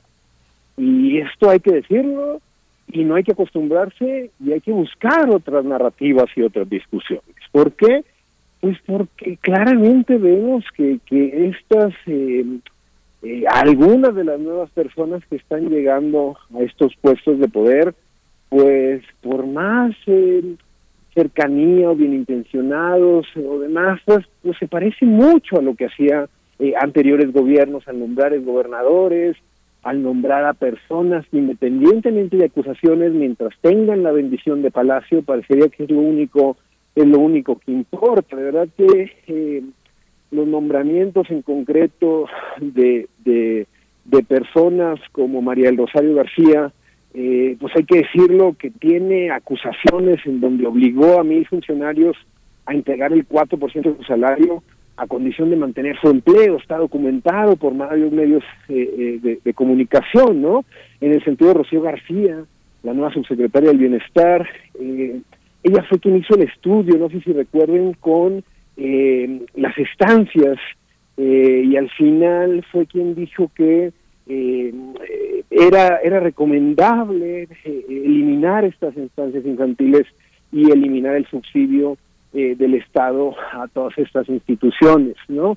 Eh, son, son cuestiones que, que, calaron hondo en esos sectores, ¿no? Que calaron hondo. Entonces, eh, que estemos viendo que se les da una promoción, un ascenso, independientemente de su origen de, de, estudiantiles, independientemente de las credenciales, pues esto es lo que duele, y esto es lo que llama mucho la atención, donde creo, o por lo menos yo, no puedo normalizar, no puedo aceptar que eh, si alguien sale de un puesto vaya a llegar a alguien con acusaciones o alguien que necesariamente eh, su cercanía al poder político pueda ser más grande que su antecesor, ¿no? A mí me preocupa, en verdad, eh, los proyectos, los megaproyectos, ¿no? Porque se han intentado de alguna de otra manera se quieren acabar de este sexenio, pero se quieren acabar y terminar, qué bueno, lo discutimos aquí, parecería la, la burocracia en este país es uno de los males que nos aqueja y que más nos molesta y que en definitiva hay que modificar, pero pero no con un no con un acuerdo que diga que eh, puedes saltarte los trámites o que si no contestas se va a generar una afirmativa ficta eh, para que la SEDENA o el ejército puedan llevar a cabo las acciones permanentes. Eso es la legalidad que esperaríamos de cualquier gobierno, que vea más allá de su propio ombligo, que sepa el presidente López Obrador y el partido político en turno que esto va a terminar, que en 2024 va a llegar otra persona, puede ser que del mismo partido, puede ser que de otro color, yo qué sé, veremos en su momento, pero lo que hay que entender es que estas obras, que cuestan millones, que los van a trascender, no queremos que vuelva a pasar algo como lo del metro. El metro, la línea 12 del metro cayó y al final del día parecería que los responsables todavía no son identificados. ¿Por qué? Porque no se trata de concluir una obra en tu sexenio, se trata de entender una obra de estas magnitudes va a trascender. Entonces lo importante, más allá de acabarla rápido, es acabarla bien. Y que estos nuevos titulares, ojalá, imagínense llegar a un nuevo puesto de estas magnitudes, de aquí a que le entiendas, de aquí a que hagas una evaluación, tal, va a tardar de nueva cuenta, ¿no? Va a tardar, es un trabajo que, que, cuesta de arrastrar el lápiz, un trabajo de hormiga. Entonces, pues bueno, el presidente tendrá sus motivos. Lo que creo que eh, lo que lo que la pregunta en concreto es que en lo personal yo yo no me puedo acostumbrar a, entender estos cambios solamente de una perspectiva eh, jurídica. ¿Por qué? Porque el presidente tiene derecho. ¿Por qué? Porque así se antes. No, pues por eso no no no se votó en, en, el 2018, se votó por realmente buscar responsabilidades, realmente buscar los mejores perfiles, perfiles comprometidos y lo que vimos ayer viendo de nueva cuenta gobernadores, pues es, otra excepción en el eh, en esta serie eh, no que está peleado con el PRI, pues no que al final son los rateros, son los de antes, los gobiernos neoliberales, al final están premiando, no son cualquier embajada, es Barcelona, ¿sí? Son puestos de mucha importancia dentro del servicio exterior mexicano que ya quisiera una persona que ha estado ahí toda su vida poder alcanzarlo. De verdad creo que no, la narrativa tendría que ser otra, tanto que le importa la moralidad al presidente o su idea de moralidad al presidente, creo que al final del día no se ve reflejado en muchas de estas cuestiones voy a poner un ejemplo a ver si les parece un contraste en esta cuestión que plantea Miguel Ángel Quemain sobre los funcionarios intercambiables. Está el caso, que no creo que sea el caso, de Alicia Bárcena, eh, que será directora general del Instituto Matías Romero, una vez concluya frente a CEPAL. Eh, de nuevo, no creo que ahí quepa la idea de funcionarios intercambiables, por el contrario, es un, no sé cómo lo vean ustedes, les pregunto precisamente eso, porque el Instituto Matías Romero pues tiene el objetivo de capacitar al personal de ingreso al servicio exterior mexicano. Y además habrá se habrá de esperar hasta que ella Alicia Bárcena eh, termine su mandato concluya su mandato frente a frente a CEPAL. Cómo ven estos cambios que vienen dentro de lo que se ha mencionado ayer se ha publicado eh, eh, los cambios dentro del servicio exterior. Se habla también de poner a concurso 10 nuevas plazas de embajador o cónsul general. Esto por primera vez se ponen a concurso. Cómo cómo lo ven Edgar Ortiz Bien, me, parece correcto en el caso de Alicia Bárcena, creo que no es el, no es eh, el, asunto de intercambiable. El Instituto Matías Romero efectivamente es eh, el, el, organismo que se encarga de la formación diplomática del servicio profesional, pero además se encarga de otros temas, especialmente de investigación, de análisis. Eh, y tiene un alto nivel académico desde hace muchos años. Por cierto, yo soy egresado de, este instituto, de un par de diplomados. Conozco de, de cerca el Instituto Matías Romero sin lugar a dudas es uno de los pilares del servicio exterior mexicano. Y Alicia Bárcena tiene una gran trayectoria, eh, tiene maestría en administración pública, tiene un doctorado en economía, eh, se, ha desempeñado como una funcionaria brillante eh, en las tareas que se le han encomendado. Y bueno, creo que a partir, porque además el Instituto Mateo Romero tiene una sólida capacidad institucional, es decir, no es solamente ella la que va a, decidir o dirigir o reconstruir o reinventar a, la, a la, al Instituto Matías Romero o a cualquier institución, y creo que es el mismo caso, es decir, también tenemos una, un aparato administrativo eh, muy amplio con gente eh, que tiene también muchos años en los diferentes, en toda la administración pública federal, que tiene eh, muchos años de trabajo, tenemos una serie de, de, preceptos institucionales, legales, que permiten que siga funcionando la administración pública, ¿no? Tal vez haciendo, como diría Max Weber, eh, el Estado es la, el, Estado y su materialización del Estado de la administración pública es la invención de la modernidad más importante, más relevante, eh, eh, sobrepasa incluso a los propios seres humanos este, este, este aparato estatal. Entonces, efectivamente, no se ve bien que a veces alguien que ocupa un puesto de como se hacía antes que era secretario de educación y el otro día era secretario de salud. No no era así nadie nadie lo desea en esos términos pero también tenemos que estar muy conscientes de lo que está sucediendo en el país y de que a fin de cuentas la, la, política es, es el mundo de lo, de lo real y de lo posible. Eh, eh, y nadie, y nadie eh, en política puede pensar que se hacen los movimientos simplemente por una cuestión simple de, de operación de la administración. Obviamente hay intereses de toda índole en estos en estos cambios en estos eh, movimientos. Pero los políticos y la administración pública es sumamente dinámica y creo que esta administración se ha caracterizado por ello. Eh, entonces, eh, poner a mexicanos que tienen que se han desempeñado en otras funciones de manera interesante, de manera brillante a otras posiciones, yo no lo veo tan tan equivocado. lo equivocado sería que eh, estuviesen en esos puestos y no dieran resultados, se dejasen aún ellos ahí.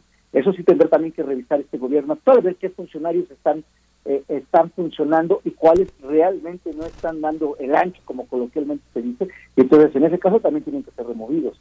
Eh, creo, creo que creo que habrá que ver, dice que por sus frutos se conoceréis a las personas, ¿no? Entonces habrá que ver cuáles son los resultados que estos nuevos nombramientos, tanto en la parte de la administración pública centralizada como en el Servicio Exterior Mexicano, es decir, en la diplomacia, van a, van a dar estos eh, nuevos nombramientos. Doctor Tito Garza, ¿cómo, ¿cómo, lo ves? ¿Cómo ves esta cuestión eh, entre las áreas de conocimiento, la técnica, la eficiencia y la lealtad? El papel de, Alicia Bárcena eh, todavía frente a CEPAL y este punto, digamos, de contraste que, que yo les pongo, ¿cómo, cómo lo ves? Eh, no, claro, la doctora Bárcena me parece una fuera de serie, me parece uno de los grandes personajes dentro de relaciones exteriores que ha hecho un gran trabajo en el liderazgo que tiene Marcelo Ebrard en la titularidad de esta de esta secretaría, ¿no? Me parece un acierto y eso, yo es, es son muchos matices, muchos grises. Eh, al final del día, eh, propiamente la administración pública se ha vuelto tan amplia, se ha vuelto eh, grande, algo que, que parecería que también al inicio de este gobierno, Andrés Manuel López Obrador, buscó un poco eh, este eh, reducir este eh, son sus palabras este elefante aletargado y buscarlo a través de la austeridad de la descentralización en donde pues eso tenemos perfiles de muchos muchos muchos colores de muchos distintas experiencias de muchos perfiles y bueno esto es normal y esto no no es algo que no se haya presentado en, en algunos anteriores eh, sexenios. Aquí quizá el reproche y la narrativa es eso, es la, narrativa de, eh, bueno, eh, son tantos los puestos, Miguel Ángel, Benicio, el auditorio, son tantas las personas que tienen que elaborar para que funcione el aparato de gobierno mexicano en el país y fuera del mismo, lo cierto es que ya lo mencionó eh, Edgar, eh, urge realmente eh, una buena estructuración del servicio profesional de carrera. Eh, sabemos que hay lugares que lo tienen mejor que otros, ¿no? Sabemos de organismos constitucionales autónomos, sabemos del Poder Judicial, concursos, ahora se ha hecho mucho por la paridad y demás, tal. Entonces, ojalá que, ya queda claro que no va a ser en este sexenio y además el presidente nunca lo ha tenido en su agenda. Pero ojalá para el próximo eh, gobierno de CARFA 2024, una de las grandes reformas pendientes para la administración pública es eso, es un buen servicio profesional de carrera, de escalafón, de saber que, que, que, los titulares de las principales secretarías y de las áreas de dirección de primer nivel, mando medio y demás, van a cambiar y se van a ir, como se han ido desde hace muchos sexenios, ¿no? Y al final del día, los que mantienen esta administración funcionando son miles y miles de personajes anónimos, de los que no estamos hablando y de los que no vamos a hablar porque su trabajo propiamente no va a ser un trabajo político, es un trabajo burocrático administrativo, quizá aburrido, quizá muchas veces eh, sin interés mediático, pero indispensable. Sobre esas personas está el peso de la administración pública y por eso hay que cuidarlas y por eso hay que ver que sus condiciones de trabajo sean buenas y por eso sobre todo cuando llegue un nuevo jefe con nuevas ideas y cambie y demás tal, puede servir claramente para refrescar, pero cuando llega una persona sin experiencia, cuando llega una persona tal, hemos visto que ha pasado en espacios que se han ido mermando su legitimidad y su trabajo. Vamos, veamos cómo está, cómo está Notimex, veamos qué es lo que está pasando ahora en el CIDE. Y me queda claro que, hay personas de este gobierno que han llegado, que han hecho cosas interesantísimas. Está el INEGI, el Banco de México, ahí está también tantas críticas que le hicieron a Tatiana Cloutier y me parece que la Secretaría de Economía está funcionando y está funcionando de buena manera, ¿no? Este tipo de cuestiones creo que hay que hay que poner, hay que invertir la ecuación. Hay que invertir la ecuación y poner el tema sobre la mesa de que los funcionarios públicos que deberíamos tener eh, más importancia y centrarnos en sus cualidades vienen no de arriba hacia abajo, sino de abajo hacia arriba. Ojalá, es un deseo y es entender un poco más la administración pública bajo un panorama muchísimo más amplio.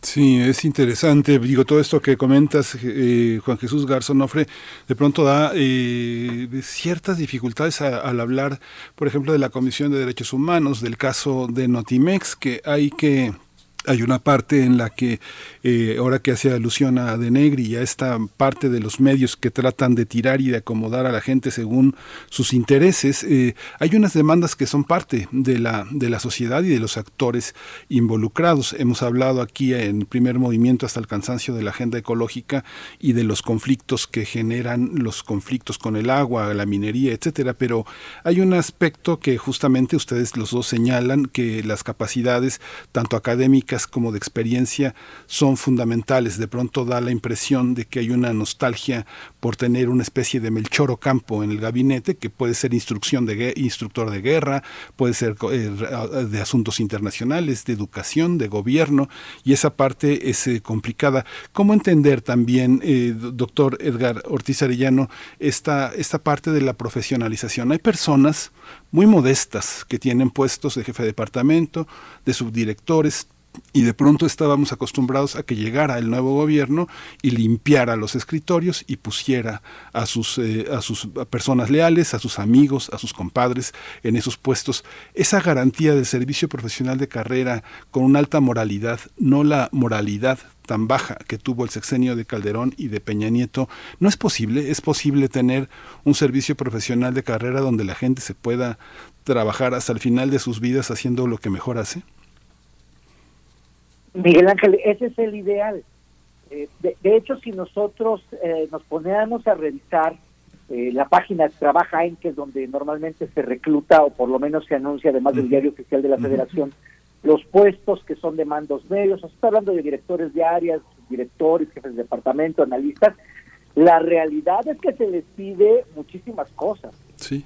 O sea, si uno, si uno lee los perfiles de, de para puestos de los eh, servidores públicos que no, que ya lo que ya lo mencionó el doctor García, lo mencionó usted, que nunca vamos a conocer sus nombres, nunca vamos a saber quiénes son, eh, pues se les pide una gran capacidad técnica, se les piden sus títulos académicos, eh, se les pide cierta disposición dependiendo del puesto que van a ocupar, el nivel de especialización, las habilidades, se les hace exámenes, se les hace entrevista, o por lo menos ese es el supuesto, en fin, hay una serie de requisitos que se les piden que a veces uno los ve y dice, bueno, esto es excesivo para una plaza que van a ocupar que son de 8 mil, 10 mil, 15 mil, 20 mil pesos, o sea, es decir, que también son sueldos eh, muy bajos y que no se ha discutido, especialmente en la administración pública, y creo que esa ha sido una discusión que está eh, constante en este gobierno, porque la administración pública centralizada es sumamente mal pagada con, con respecto a los órganos autónomos e incluso con la administración pública paraestatal que son funcionarios que se les exigen perfiles muy altos y que a fin de cuentas, eh, e incluso cuando participan en los procesos de servicio profesional, que todavía existe por lo menos en el papel, a fin de cuentas no les garantiza eh, el empleo permanente a largo plazo. Es decir, eh, nuevamente las administraciones pues las administraciones que van llegando los van quitando y los van moviendo y ahí tenemos desafortunadamente muy arraigada esta tradición de la camarilla y del clientelismo político, donde cada líder político, cada líder político burocrático llega y barre con todo el aparato burocrático que se encuentra ahí. Entonces eso eso daña definitivamente la administración pública porque eh, se tardan años, México invierte mucho dinero en la formación de estos servidores públicos de alguna de otra de manera directa o indirecta, se gasta muchísimo dinero en formar a estos servidores públicos, ellos mismos invierten mucho dinero para que a fin de cuentas al primer al, primer vaivén político pues les digan gracias y que te vaya muy bien, pues dedícate a otra cosa. Que tenemos muchos mexicanos que, que están eh, muy comprometidos con el servicio público, con la administración pública. Hay una hay una verdadera vocación con, ah, voy a nuevamente aludir a Max Weber porque hay mucha responsabilidad pasión. Y en todo, en todo aparato, todo aparato administrativo debe de haber funcionarios técnicos y funcionarios administrativos.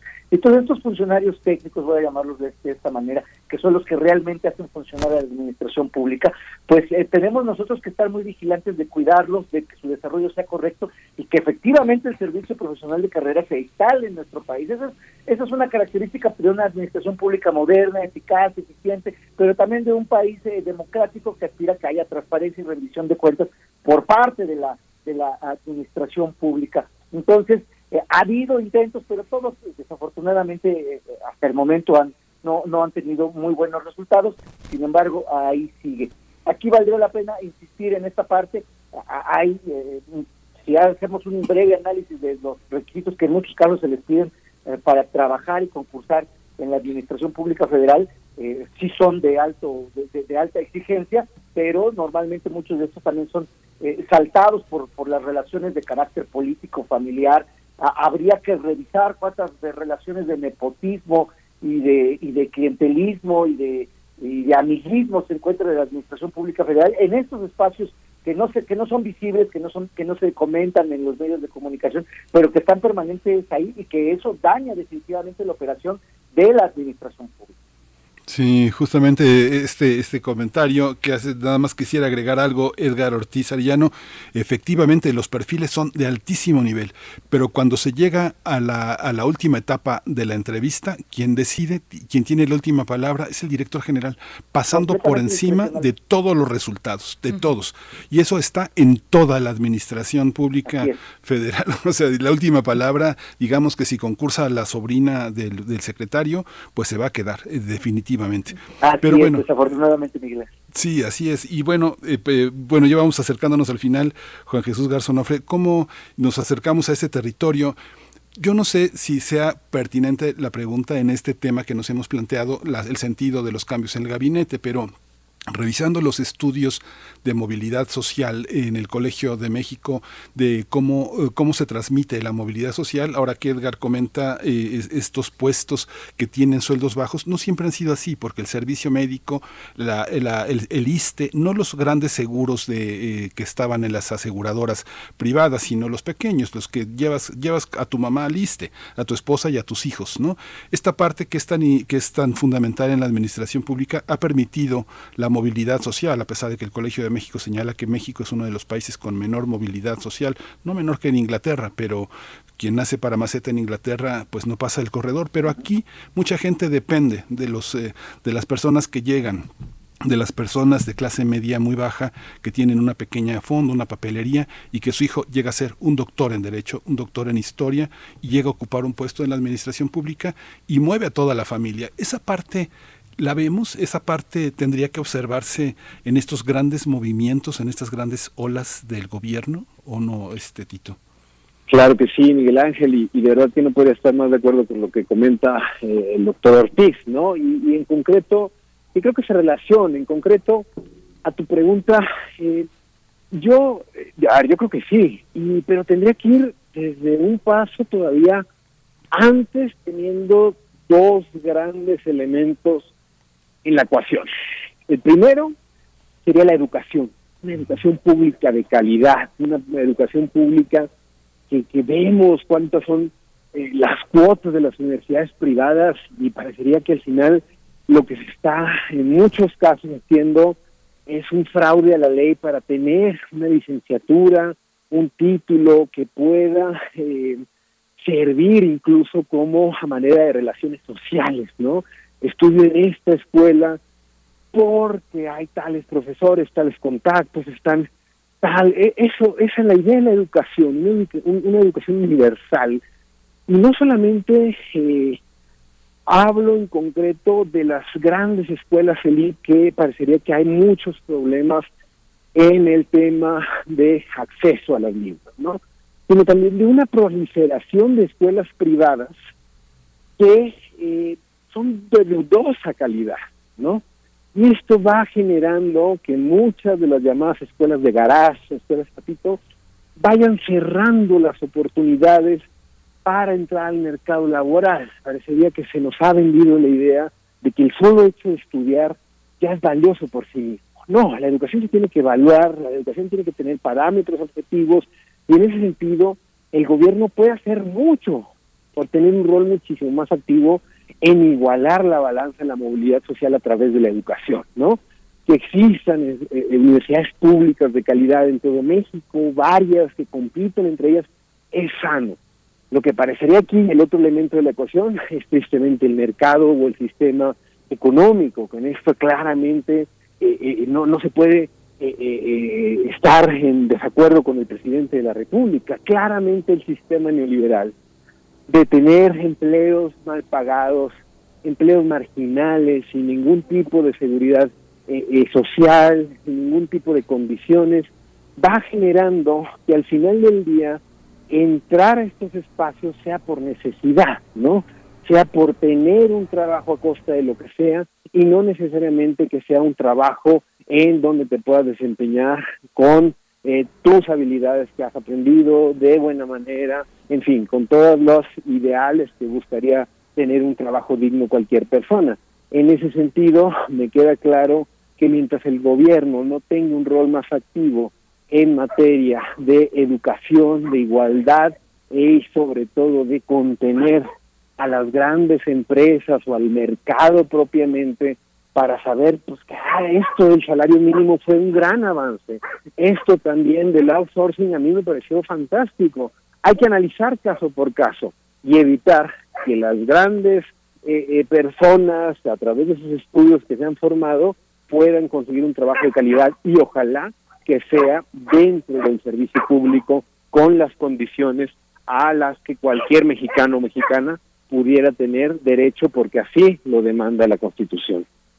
Pues el servicio profesional de carrera, el servicio público, merece una, una mesa aparte, pero les pediría un comentario de cierre. Edgar Ortiz, eh, Tito Garza han puesto ya varios elementos en la, en la charla. Empezaron hablando del panorama, pues insoslayable, del panorama electoral, eh, el, de este año y el de 2024, eh, la urgencia también de las grandes obras del gobierno, la cuestión de las lealtades políticas frente a la, a la técnica, a las áreas de conocimiento. Hablaron del sesgo político en la Secretaría de Bienestar, del Servicio Profesional de Carrera, eh, vaya del de lo complejo que es la administración pública, mm, cambios en el CIDE también, ahí están pues cambios profundos en el CIDE, en su estructura colegiada, eh, por ahí eh, está la idea también de que para cambiar el régimen se tienen que cambiar las instituciones. Les pido pues con todos estos elementos un comentario de cierre, doctor Edgar Ortiz, por favor.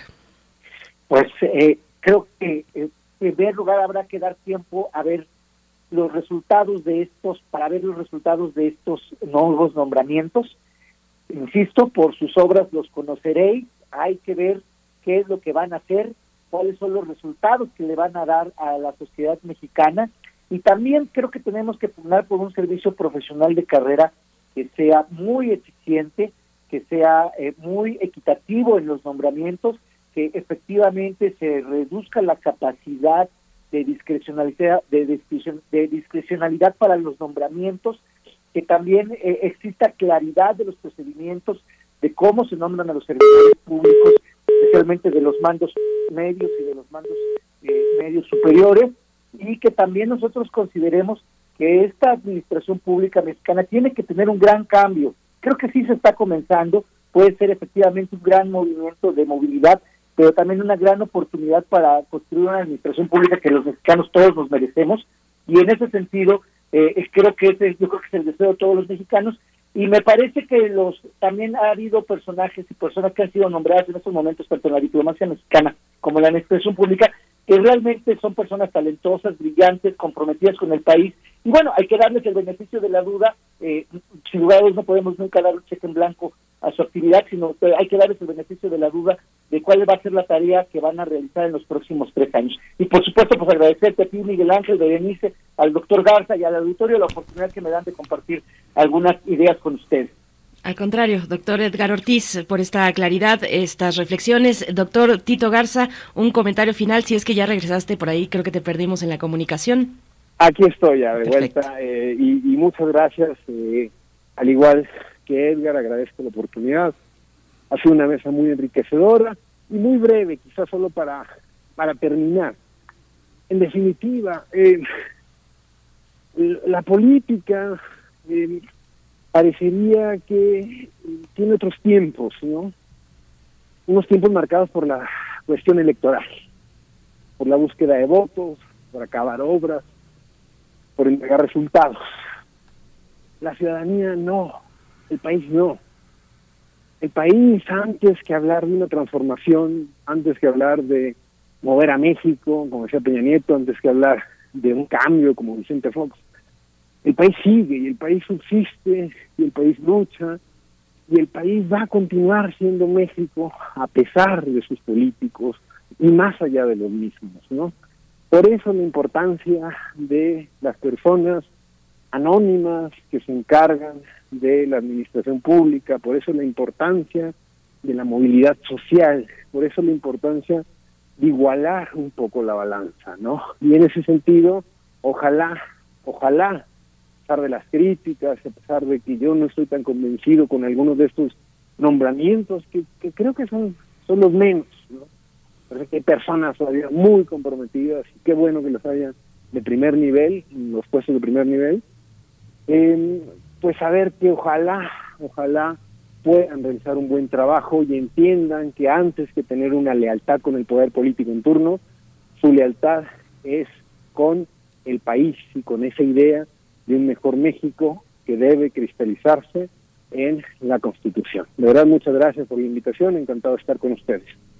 Muchas gracias a, los dos, eh, Edgar Ortiz, doctor Edgar Ortiz Arellano, profesor del posgrado. Muchas gracias, doctor Juan Jesús Garzonofre Tito. Eh, muchas gracias por su presencia en esta mañana, investigador y profesor del Instituto de Investigaciones Jurídicas en la UNAM. Muchas gracias a los dos. Hasta luego, buen martes. Hasta pronto. Abrazos. Otros de vuelta. Nos vamos ya a despedir de la radio Nicolaita. Son las 8 con 58 minutos. Bueno, luego de esta eh, charla que apenas nos alcanza a esbozar eh, la complejidad de la administración pública y, eh, y, también, pues, en esta matriz con los cambios de esta propuesta política que rige el país en lo federal, vamos, vamos a irnos con música a cargo de los colombianos de Puerto Candelaria, Senderito de Amor. Con esto les dejamos en Radio Nicolaita la invitación a que mañana nos encontremos encontremos una vez más a las 8 de la mañana. Después de esto vamos al corte y volvemos a primer movimiento.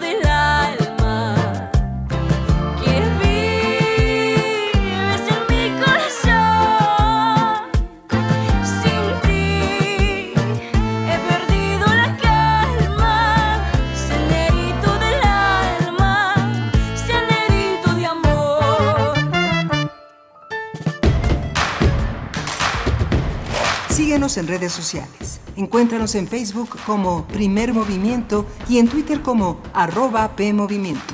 Hagamos comunidad.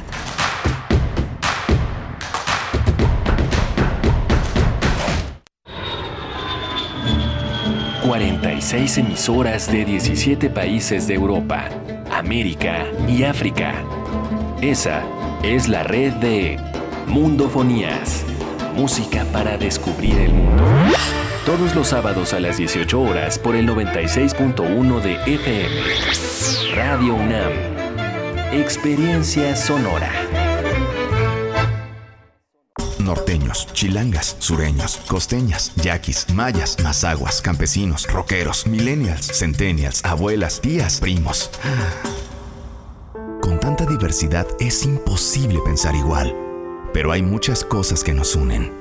Nos une la libertad de tomar decisiones. Nos une la convicción de que la democracia es la única ruta que tiene un país libre. Nos une el INE. Mi INE nos une. China, chuto, perico, piedra, hielo, chochos. ¿Qué vas a querer? No importa qué droga química te metas, de todas formas te destruyes. Pero la sangre de las drogas químicas nos mancha a todos. Mejor métete esto en la cabeza. Si te drogas, te dañas. Si necesitas ayuda, llama a la línea de la vida, 800-911-2000. Para vivir feliz, no necesitas meterte nada. Gobierno de México. Hipócrates 2.0 Mantenerse informado es parte importante de la vida. La información nos da la oportunidad de tomar las mejores decisiones, principalmente para la salud. Soy Mauricio Rodríguez. conductor de Hipócrates 2.0, donde cada semana llevamos para ti los mejores contenidos y especialistas en materia de salud. Escúchanos. Hipócrates 2.0, martes a las 18 horas, por Radio UNAM. Experiencia Sonora. Encuentra la música de primer movimiento día a día en el Spotify de Radio UNAM y agréganos a tus favoritos.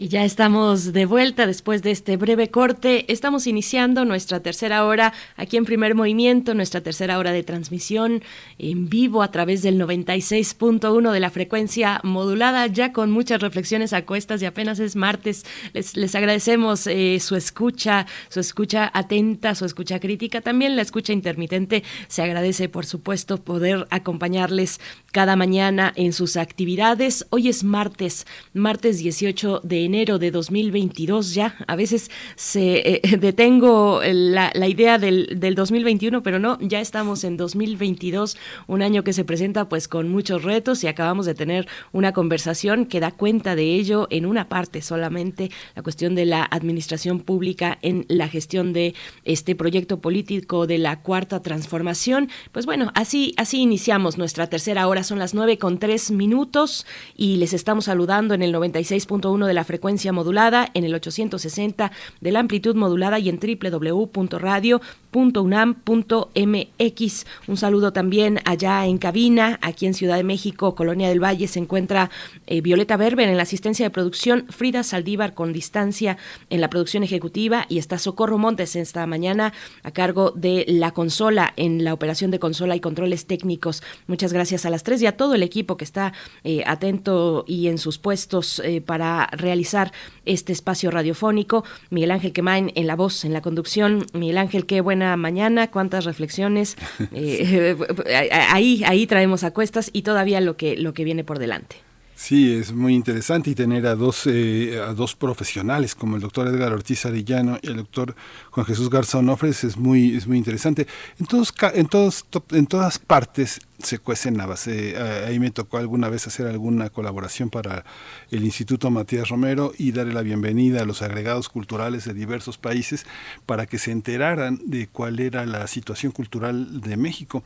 Y era muy interesante cuando hacías comparaciones con sus propios contextos culturales, los desconocían totalmente. Venían de puestos eh, políticos, de nombramientos de dedazo, sin ninguna importancia a dónde iban. Lo que sabían era que existía Acapulco, Puerto Vallarta, Cancún, y ya estaban listos casi casi con el traje de baño puesto en las reuniones con la Cancillería para irse a celebrar su nuevo nombramiento en México. Hay otros que no, hay otros que conocen profundamente las culturas indígenas, el mundo prehispánico, la historia de México, que hablan perfectamente el español, que hacen chistes, adivinanzas, en fin, o sea, pueden resolver un crucigrama en español sin ningún problema y pero pero hay de todo hay de todo. También eh, en, algunos de los nombramientos que, que, tenemos pues hay unos lamentables no donde este efectivamente quién sabe eh, si Claudia Pavlovich tenga idea la que quería repartir palas para las mujeres que buscaban a sus hijos este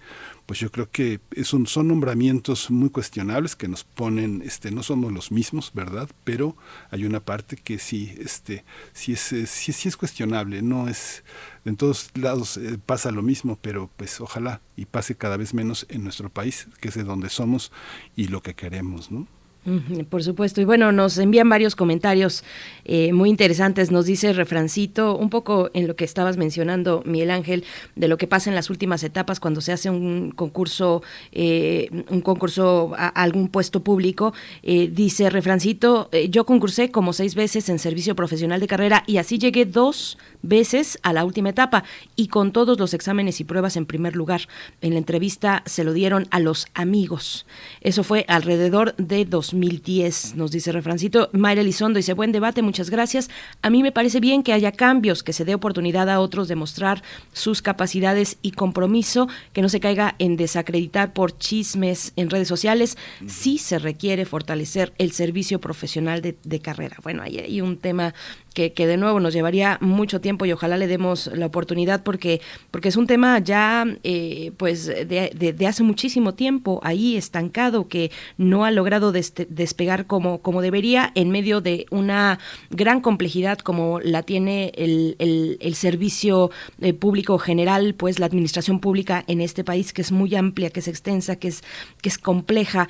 Eh, también dice por acá Flechador del Sol, conocidos del INEGI ya me reportan que la guadaña está para todos los que hagan algún comentario contra la administración actual. Bueno, gracias, gracias por, por sus comentarios. Hay varios por acá. Selene Velázquez desde el norte del país. Qué buena intervención de Tito Garza. Bueno, mm, igual hablando de Flechador del Sol, de... Eh, de la corrupción también, elegante manera de describir la corrupción, dice por acá Flechador. Bueno, gracias por sus comentarios y vamos a tener por delante una hora muy interesante luego de la Perdón, quería hacer un comentario, nada más, un comentario que es importante hacer. Osorio Chong fue eh, quien echó en gran parte para atrás las protecciones que tenía el Servicio Profesional de Carrera. La Secretaria del Trabajo lo sabe, Luis Alcalde, que es hija de Arturo Alcalde, un hombre, un, un, abogado laborista, eh, sabe que se hicieron muchos pasos atrás cuando Osorio Chong, este, este eh, secretario de Gobernación Prista, publicó en el diario oficial de la Federación que un motivo de despido era un artículo que este, se había dejado atrás, eh, un artículo de 1973, donde los motivos de despido eran la pérdida de la confianza. ¿Quién sabe qué significa mm. eso? Pérdida de la confianza, pero se dieron atrás, casi 40 años atrás de retraso con esta medida que los pristas en el último momento de su gobierno, bueno, no el último, pero casi en el cuarto año de su gobierno lanzaron porque ya no aguantaban más este, a los panistas que estaban ahí incrustados en su aparato, los calderonistas y las cuotas, y los despidieron por pérdida de confianza. Y así, Así funciona la administración pública, todavía con ese artículo vigente en el diario oficial que puso Osorio Chong, creo que fue en, en mayo de eh, en mayo de 2017. Mm, sí, bueno, pues ahí está este último comentario, Miguel Ángel. Pues vamos a ir ya con la poesía necesaria. Después tendremos la mesa del día. Si tú quieres presentar algo al respecto, está, está bastante interesante.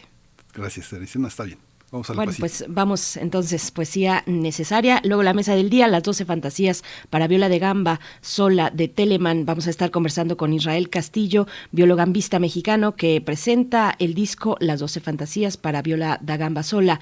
Eh, él estudió en, escuela, en la Escuela Nacional de Música de la UNAM y el Conservatorio Real de La Haya, donde obtuvo una maestría como solista.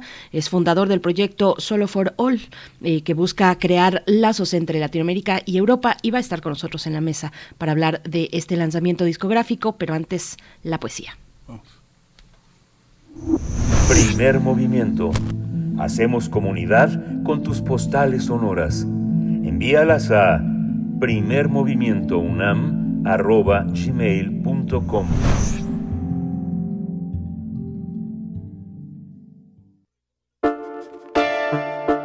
Es hora de Poesía Necesaria. La poesía necesaria de hoy está dedicada a la gran poeta argentina María Negroni. Ella nació en 1951 y publicó en Vaso Roto esta gran editorial de poesía de la que hablamos eh, sobre la poeta Ann Carson.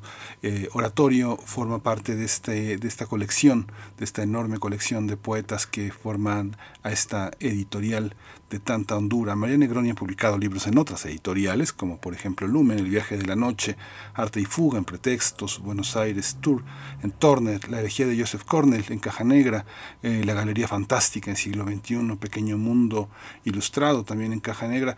Ha hecho, es una, es una de las grandes poetas argentinas. La Anunciación también es otro, otro poeta, otro poema otro libro también eh, muy importante. Vamos a acompañar esta presencia con la interpretación de Israel Castillo, este gran eh, biologambista que tiene a Telemann hoy como centro de su reflexión y de su estudio. Eh, vamos a escuchar parte de las doce fantasías de las que hablaremos este día en un momento. Oratorio dice así. Lo que debiera oírse no se oye, ni poco ni mucho se oye Peor que eso, nunca sabremos de qué estupor se trata, quién o qué se ausenta en el palacio del vocabulario. Peregrinos en ropas de silencio y en seres de alto duelo. Cambiamos de rumbo, de estilo, de sepulcro. A veces pensamos que existimos tan poco, Sembramos caballos, prácticamente escasos, por generaciones, ni agua de la roca, ni siquiera albricias con voz de obsequiar, nada que erradique la prisión invisible, ningún artista en su jaula del hambre. ¿En qué descuido se nos dejó a merced de lo que somos? Se hubiera dicho a plena sombra, a plena dicha de amantes clandestinos, algo de haber que todavía ya fue, dijimos. Alguna simetría en las visiones, alguna herida como certera realidad clavada en el costado. ¿Lobos, ciervos, jabalíes? ¿Un manzano que trepa de costado? ¿A qué otra cosa podría compararse esta rareza? En el jardín había tres verbos, matar, amar, crear, y un carozo de noche también, porque no ver es hermoso, Conversa el río con la piedra, la piedra con la orilla y la orilla consigo misma, pero nosotros nunca llegamos al concierto del mundo. No somos ni habremos sido más que una mezcla de barca y bruma. Nosotros hacemos ruido en cada nacimiento, alumbramos la muerte con cada muerte. Con tal delicadeza no conversamos con nadie que hasta se nos escapa el viaje del oro de la transparencia. No entendemos que el río no conduce a las aguas, sino al revés que en su rítmica estela la conciencia es prosodia en la luz de un labio. A la espera de algo, arrojamos al siglo nuestra voz inútil. Las palabras caen, piedras autistas, a ningún tiempo.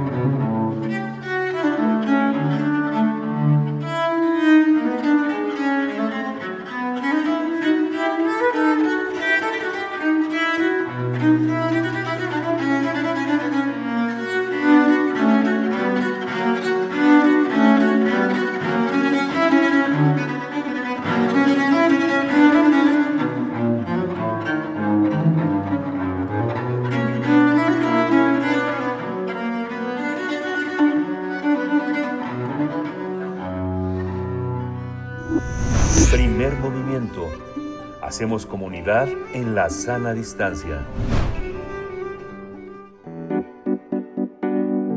La mesa del día. El músico mexicano Israel Castillo grabó recientemente el disco Las Doce Fantasías para Viola da Gamba, que recupera las obras de George Philip Telemann que durante muchos años estuvieron perdidas. La obra de Telemann fue descubierta en 2016 y desde entonces se convirtió en un desafío para los virtuosos de ese instrumento de cuerda y arco. Gracias al trabajo del músico mexicano, el público podrá escuchar una variedad de sonidos en este disco que se presentará el 18 de enero y que es distribuido por Urtex Digital Classics con sede en México. Este repertorio muestra la sonoridad del instrumento en todo su esplendor. En este sentido, el joven músico Israel Castillo explica que la viola de gamba es un instrumento de seis cuerdas que no es muy conocido, pero que demanda una técnica única. A nivel mundial hay grandes intérpretes, uno de ellos es el mexicano Israel Castillo, quien es reconocido como uno de los violagabandistas más destacados de su generación. Esta obra la grabó en Holanda, donde vive desde hace 20 años. Castillo estudió en la Escuela Nacional de Música de la UNAM y en el Conservatorio Real de La Haya, donde obtuvo su maestría como solista. El mexicano de origen zapoteco además es investigador de música antigua tendremos una charla con Israel Castillo, violagabandista mexicano que presentará el trabajo donde interpreta esta partitura de Telemann que fue hallada en 2016. Israel Castillo nos presenta el disco Las 12 Fantasías para Viola da Gamba Sola de Telemann. Estudió en la Escuela Nacional de Música de la UNAM y el Conservatorio Real de La Haya, donde obtuvo su maestría como solista es fundador del proyecto Solo for All, que busca crear lazos entre Latinoamérica y Europa. Bienvenido. Muchas gracias Israel Castillo por esta presencia en primer movimiento esta mañana. Bienvenido, ¿cómo estás? Hola, ¿qué tal? Muy buenos días. Eh, muy agradecido y muy honrado por estar en Radio UNAM. Es increíble. Ah, nunca me imaginé. Ay, al contrario, muchas gracias por, por esta participación, además tan interesante. Te, te preguntaría para, para iniciar esta charla, eh, ¿qué significa este gran hallazgo? ¿Cómo ha caminado este hallazgo desde 2015, las 12 fantasías mm, para Viola da Gamba de, tele, de, de Telemann?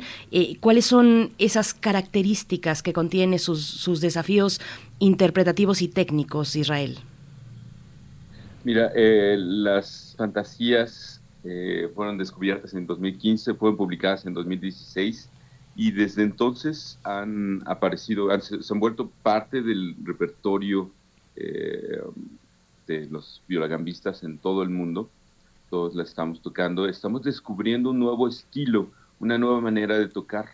Eh, Telemann era autodidacta. Él eh, se aventuró en varios, varios instrumentos.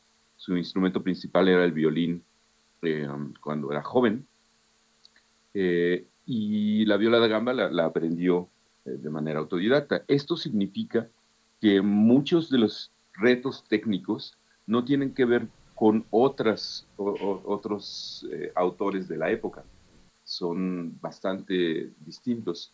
Y esto tiene que ver, obviamente, con la manera en que mueve los dedos, la manera en que mueves el arco, pero también con los, los recovecos em, de las melodías que, va haciendo. Em, para ser más específicos, em, la viola de gamba es un instrumento que usa muchísimos acordes. Telemann no hace esto, no lo hace con frecuencia. Eh, lo que él privilegia la melodía en, en, lugar de los acordes. Entonces, se crea un, juego que nosotros le llamamos el jeu de melodía, eh, um, en lugar del jeu de armonía, en, lugar de enfatizar la armonía del instrumento, se enfatiza la melodía.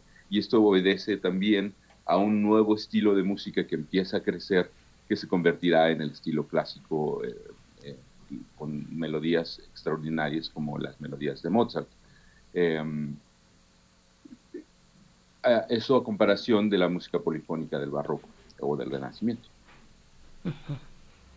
A Israel, bueno, en este, en este elogio que haces del gusto que te da estar en Radio UNAM, eh, Juan Arturo Brennan tiene un espacio dedicado a la flauta y la flauta forma parte de esta, de estos, eh, de estas fantasías. También hay 12 fantasías para flauta sola de Telemann.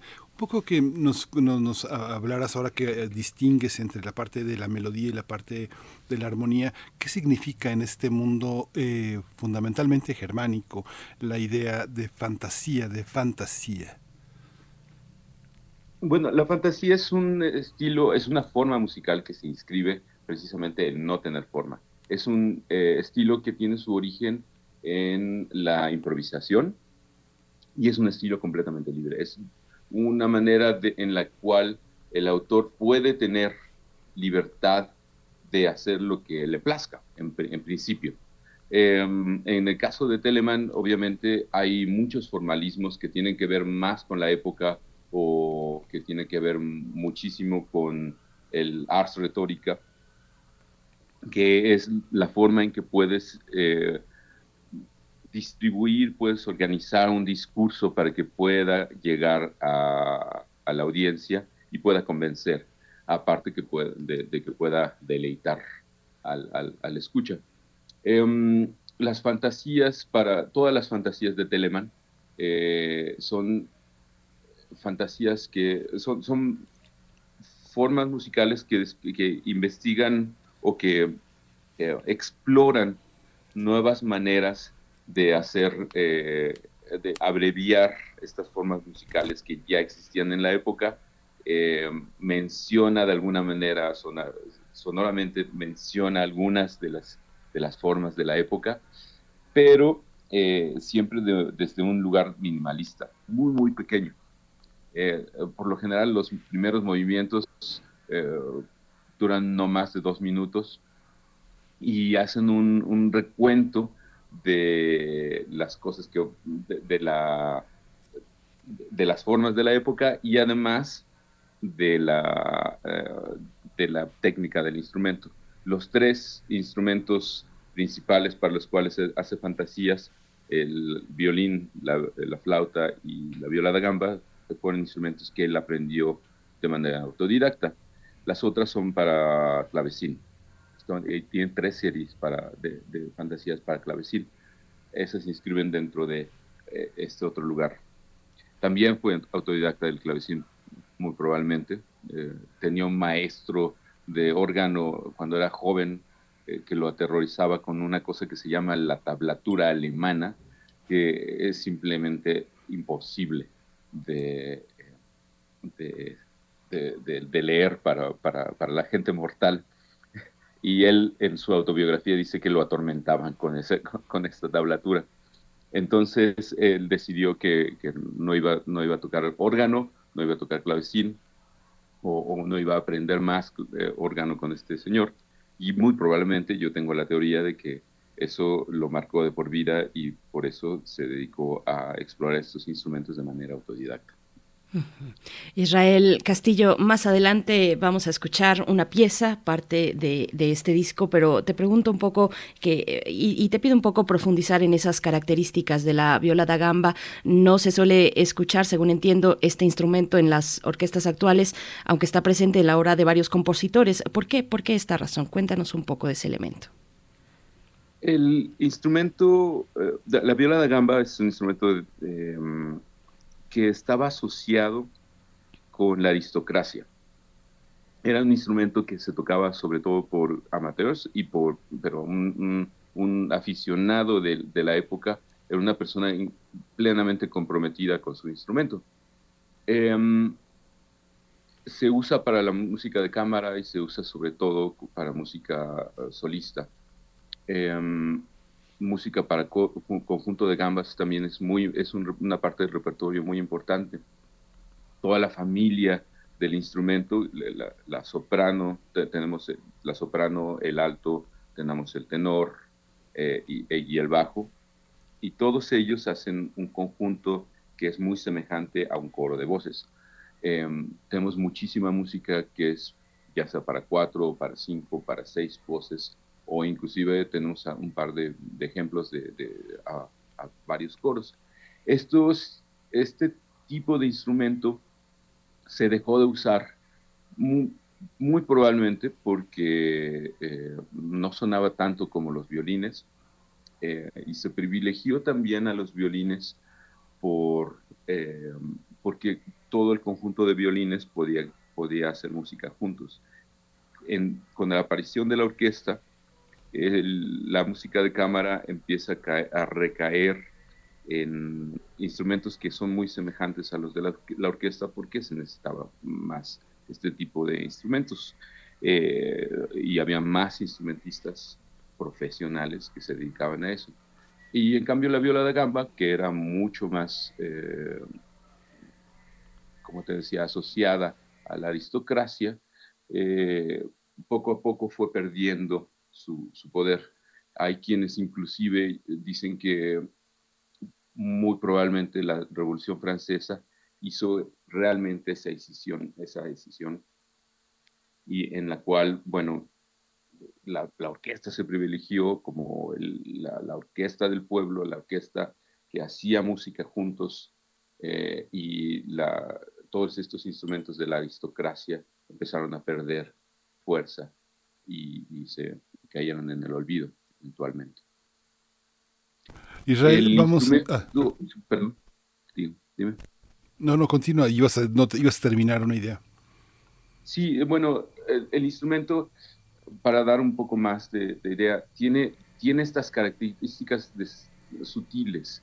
Em, debido a que tiene seis o siete cuerdas, tiene mucho más resonancias hay mucho más consonancias entre cada una de las cuerdas. Si uno toca una cuerda, alguna otra cuerda inevitablemente va a sonar. Eh, y esto, eh, este efecto en la cercanía es genial, es maravilloso, es muy bonito. Parece que uno que está, parece que está uno adentro de una iglesia. Em, pero se pierde muchísimo a la distancia y no corre muy, muy lejos como un violín. Un violín eh, puede, puede llegar al final de la sala de concierto, pero la viola de gamba necesita espacios muy resonantes para poder multiplicar su sonido. Esto es otra razón por la cual eh, en una orquesta casi no, no se usa. Sin embargo, tenemos eh, ejemplos maravillosos como los ejemplos de, las pasiones eh, de Johann Sebastian Bach o algunas cantatas de, de Händel. Siempre se tiene en el barroco, siempre se tiene una asociación por cada instrumento en el barroco tardío y en el caso de Telemann, digo, de, Bach, él asocia el instrumento con la muerte. En el caso de su pasión, según San Juan, el momento en el que Cristo muere eh, y deja el, el, último suspiro, la viola es la que está acompañando al cantante. Te iba a preguntar de esta, digo, por supuesto la conoces, la, la película de Alain Corneau de, eh, sobre Marine Maré, que es uno de los, eh, una oda a un chelista barroco, que es una de las eh, obras cinematográficas más extraordinarias. Yo creo que es la película sobre la viola da gamba. Pero bueno, vamos, damos, damos paso a escuchar, vamos a escuchar una, uno de los, eh, de los audios que tenemos para esta ocasión y al regreso nos cuentas qué estamos escuchando, qué es esa, qué es esa parte, qué es ese movimiento. Vamos a verlo.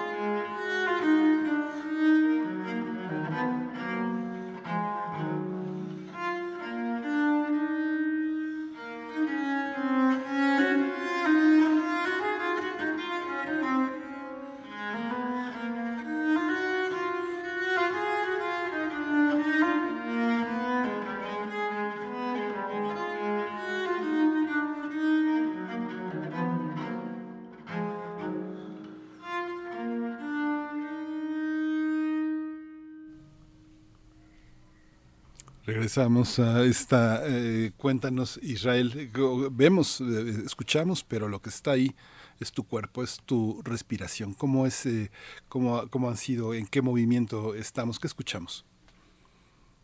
Bueno, este movimiento es el último movimiento de la primera fantasía.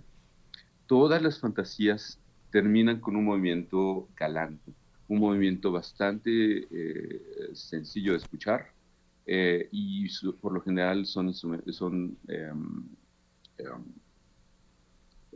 movimientos binarios. Eh, eh, es la forma, por lo general, es A-A-B-B. Y cada uno de ellos tiene una asociación con alguna danza de la época o con alguna danza conocida. en este caso, podríamos decir que este movimiento es un minueto eh, y se inscribe dentro de esta fantasía que está en do menor y es la más em, es la que se asocia en, do menor es una tonalidad que se asocia con la muerte. Em, yo al momento de, tratar de encontrar algo para interpretarla eh, me puse a pensar en, algo más eh, contemporáneo pero que tiene que ver con la, la, manera en que nosotros miramos la muerte, como la, vemos, la, negamos, nos negamos absolutamente y, luchamos en contra de, esa, de esa, idea, cuando alguien muere, nos negamos, lo, negamos totalmente y al final eh, aceptamos. Y este movimiento para mí es la aceptación de la muerte de esta fantasía. Esto es mi propia interpretación, pero me ayuda muchísimo a poder encontrar una manera de, poderla interpretar. Entonces, por lo tanto, eh, hice una interpretación bastante ligera, muy galante, muy, suave, muy, muy esperanzadora. Israel Castillo, háblanos también de la realización de, este disco. El día de hoy es su, presentación, hoy 18 de enero. Eh, este disco eh, sobre los aspectos de grabación, los aspectos técnicos, el lugar eh, idóneo para ejecutar un instrumento como este dentro de este proyecto que se lanza el día de hoy, Israel. Gracias. Este proyecto fue auspiciado por el FONCA y por la eh, Ángel Cop, la Copa Menstrual Mexicana, eh, una compañía que está comprometida con el arte y con la cultura y con muchos, eh, proyectos altruistas. Em, yo presenté el proyecto Ángel Cop y empezamos a trabajar en tres vertientes. Em, el proyecto tenía que contener, obviamente, eh, el disco, la música, pero también tenía que poder difundirse de una manera adecuada. Entonces, por lo tanto, hicimos una serie de 12 videos que fueron realizados por Emilio Espinosa, eh, uno por cada fantasía, y también tenía que contener, tener un contenido de... tenía que tener alguna repercusión en la comunidad y por lo tanto entramos en contacto con la doctora Guadalupe Grijalva del de, eh, Instituto Mexicano de Seguro Social, que eh, es parte del eh, programa de alivio a enfermos terminales del, del, IMSS. Entonces llevamos música a enfermos terminales y, e hicimos música con enfermos terminales. Y, el proyecto esperemos que continúe. Eh, esta es una parte esencial de mi, de, mi, labor como músico. Creo que todos los músicos deberíamos encontrar una manera de, de, ir, de llegar al público en lugar de esperar que el, que el público llegue a nosotros. Eh, por otra parte, eh, bueno, esto, le mando un agradecimiento enorme a la doctora y también a los pacientes que, que tomaron, que, que nos, nos, acompañaron durante las sesiones la grabación fue hecha en, en la ciudad de Amsterdam por, Andrea Frigi, en una pequeña iglesia que se llama The Hope. Eh, este espacio fue, es, un espacio bastante pequeño, bastante eh, íntimo, donde la viola de gamba pudo resonar de una manera extraordinaria y no teníamos la dificultad de tener espacios demasiado grandes, porque la viola de gamba se pierde en espacios demasiado grandes. Tiene, tiene que ser algo muy pequeño, tiene que ser algo bastante íntimo, ya sea una, recámara grande, eh, como en la época una persona de la aristocracia lo haría, o una iglesia pequeñita, una capilla, lo, lo que le llamaríamos capilla en México. Hay una, hay una, este, un encuentro en tu larga estancia en La Haya, en Holanda. Eh, en este, después de estudiar eh, música eh, en la UNAM, ¿cómo, ¿cómo se llevan a cuesta las propias raíces, la musicalidad? Hay una gran eh, eh, avance en el territorio de, la música coral, infantil, instrumental, orquestal en los niños de, México, también de Venezuela, en este gran proyecto que se hizo de orquestas. ¿Cómo, cómo estando allá, tan lejos de México, en, en, un, en, en un murmullo de lenguas tan lejanas a la nuestra, a las lenguas eh, de origen latino, ¿cómo, ¿cómo se lleva esa posibilidad de descubrir un nuevo instrumento, de descubrir una, una ejecución. Ahora te conviertes en uno de los grandes eh, solistas mexicanos para un instrumento, como por poner un ejemplo, este Alberto Cruz Prieto. ¿Cómo, cómo, cómo es esa tradición que tú cargas? ¿Cómo ha sido a lo largo de estos 20 años la viola da gamba y los instrumentos en la Europa que has vivido?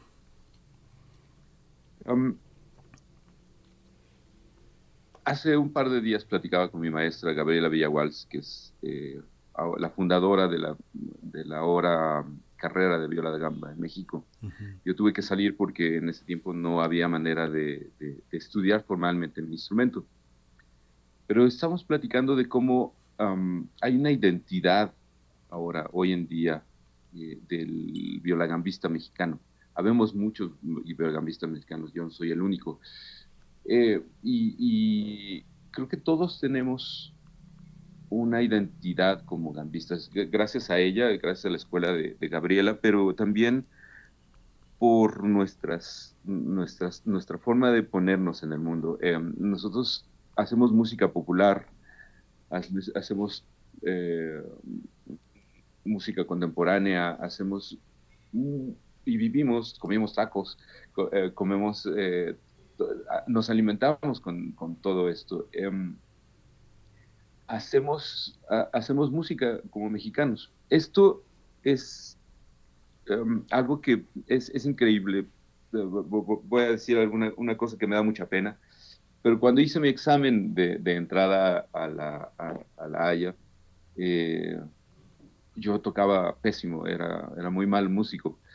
Pero mi maestro me dijo, em, Dylan, Dylan que es uno, uno, de los grandes pioneros de la música antigua en el mundo, me dijo, bueno, es que nosotros te aceptamos no porque tocabas muy bonito, no, eh, pero vimos algo que era eh, extraordinario, que no tenía que ver con algo que habíamos visto en otros músicos europeos.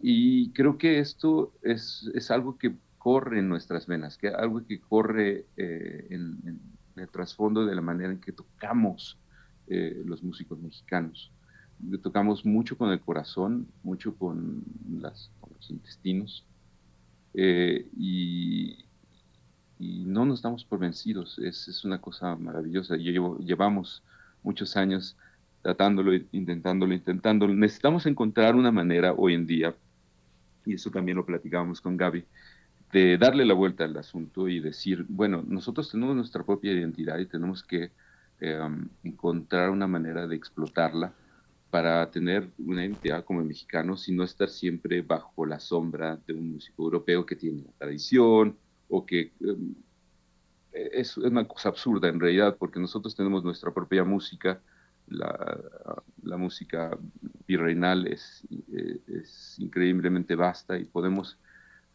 atravesar muchos, em, apropiarnos de esa música nuevamente y ponerla en, los oídos del público como lo que es, es nuestra música.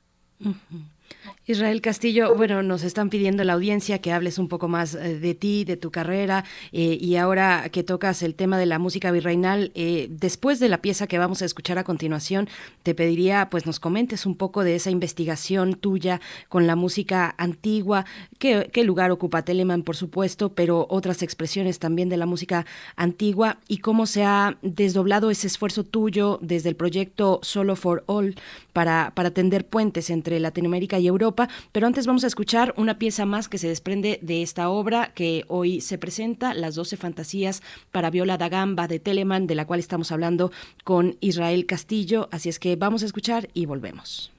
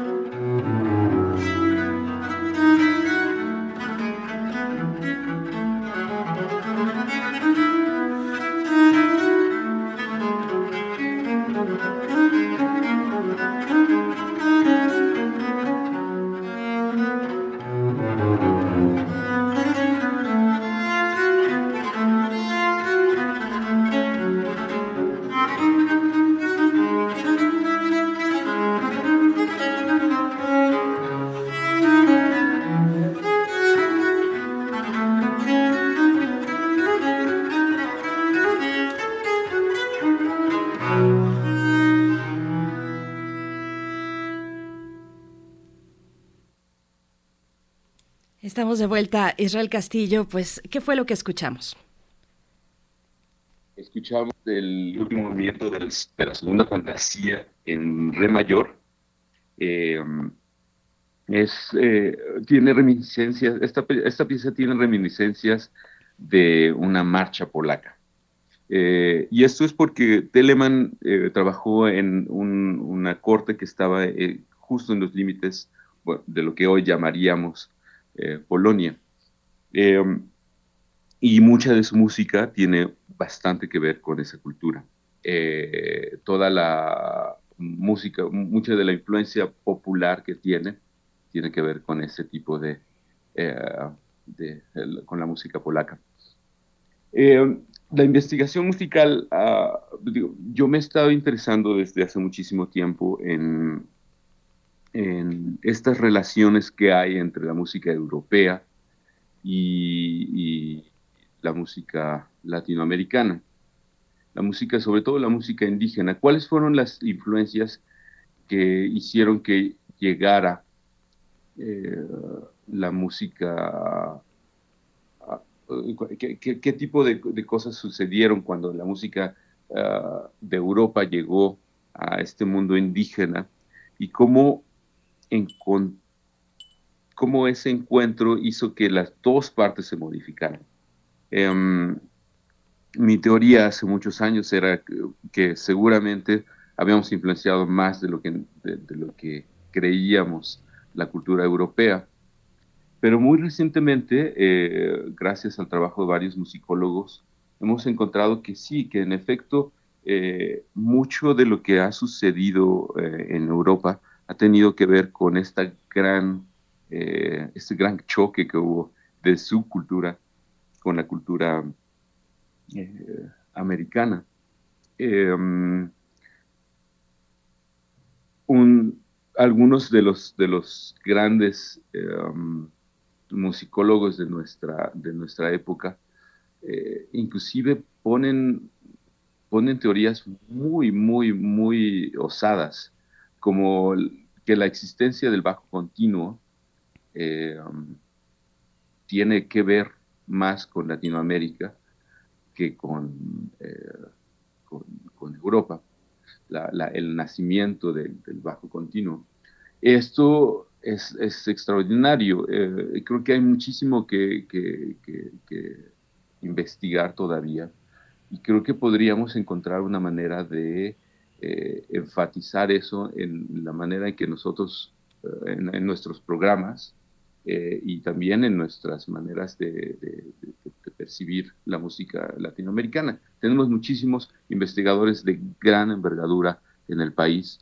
Cada vez tenemos más musicólogos eh, bastante experimentados y ellos nos pueden ayudar a, eh, darle una identidad mucho más fuerte a esta música y usar esa palabra maravillosa, esa, esa, esa, corriente maravillosa que es eh,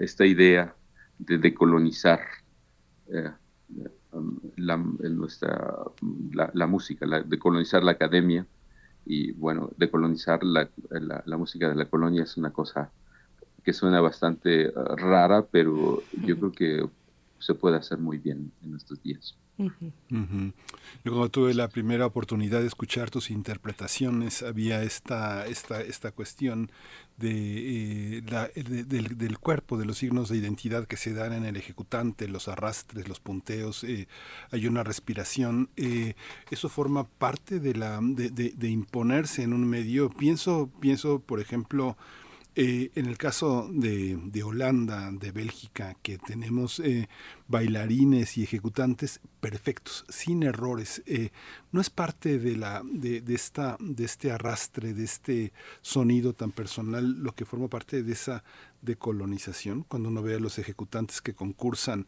para estar en la Sinfónica Nacional, para estar en la Filarmónica de la UNAM, uno ve que cuando este, concursan, pues la perfección está por delante, cuando muchas veces lo que cuenta más es la identidad. ¿Cómo se da este juego entre saber demasiado y al mismo tiempo ser uno mismo, Israel?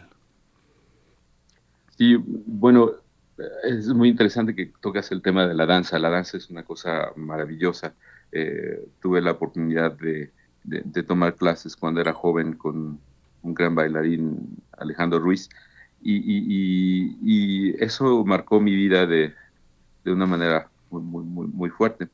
Eh, sí, la respiración es, es algo muy eh, asociado con la viola de gamba. Eh, es porque, por, la posición del, del instrumento. Eh, lo he hecho parte de mi, mi propia identidad como músico y, es gracias a ese, esa danza, esas clases de danza contemporánea de cuando era joven que me liberaron de muchas, muchas cosas. Yo decidí tocar la viola de gamba porque decidí que no quería tocar en una orquesta. Em, precisamente porque la, orquesta, em, yo en ese tiempo, ahora no lo, no, lo, pienso igual, pero yo en esa época pensaba que era una manera de, eh, de, ponerte en, un, en, barrotes de, en cuatro paredes que, que, en las cuales solamente eh, importaba lo que decía el director o el sonido de la orquesta. Eh, um, no es así. En realidad, la vida de un músico de orquesta es mucho más compleja que eso y, hay muchísimas identidades y todas esas hacen, eh, hacen la orquesta, ahora lo comprendo. pero sí esa idea es prevalente en muchas de las orquestas de nuestros días. la idea de la perfección también, la idea de la competencia, en, el arte, son ideas ajenas al arte. Esto creo que es algo muy, es muy importante que em, enfaticemos que estas, eh, estas cosas son cosas que van cayendo poco a poco, porque nuestra sociedad ya no lo permite. Nuestra sociedad ya no permite ese tipo de identidades que, que, tienen su origen en, la Revolución Francesa, ciertamente, y en esta idea militar del pueblo, esta idea de hacer pequeños eh, soldados de cada uno de nuestros, de, nuestros hijos. Em, em, y poco a poco va cambiando. Em, yo he aprendido más que nada esta otra identidad haciendo trabajos con eh, enfermos con demencia, con, eh, con, enfermos terminales, con gente de la guerra, al compartir la música de, este lugar que es mucho más cercano y que todos los mexicanos tenemos de una u otra manera. O sea, cuando, cuando escuchamos, contratamos un mariachi para dar serenata, está cerca de nosotros, nosotros los respiramos, nosotros nos emocionamos con ellos. Em, eh, esto es algo muy ajeno para un europeo y, eh, hacerlo desde ese lugar bastante íntimo me ha cambiado la vida. Eh, al hacer este tipo de proyectos de, con, gente mucho más cercana, he podido eh, experimentar otro tipo de, de, comunicación mucho más íntima, que no tiene que ver con esta comunicación de las orquestas por ejemplo. Pues vamos a hacer una pausa para escuchar un poco más de este material. Estamos conversando con Israel Castillo, violagambista mexicano, fundador del proyecto Solo for All y que presenta el día de hoy las 12 fantasías para viola da gamba sola de Telemann. Vamos a escuchar un poco y volvemos ya hacia el último momento de nuestra charla que ha sido muy rica en esta mañana y que te agradecemos Israel. Vamos, vamos a escuchar.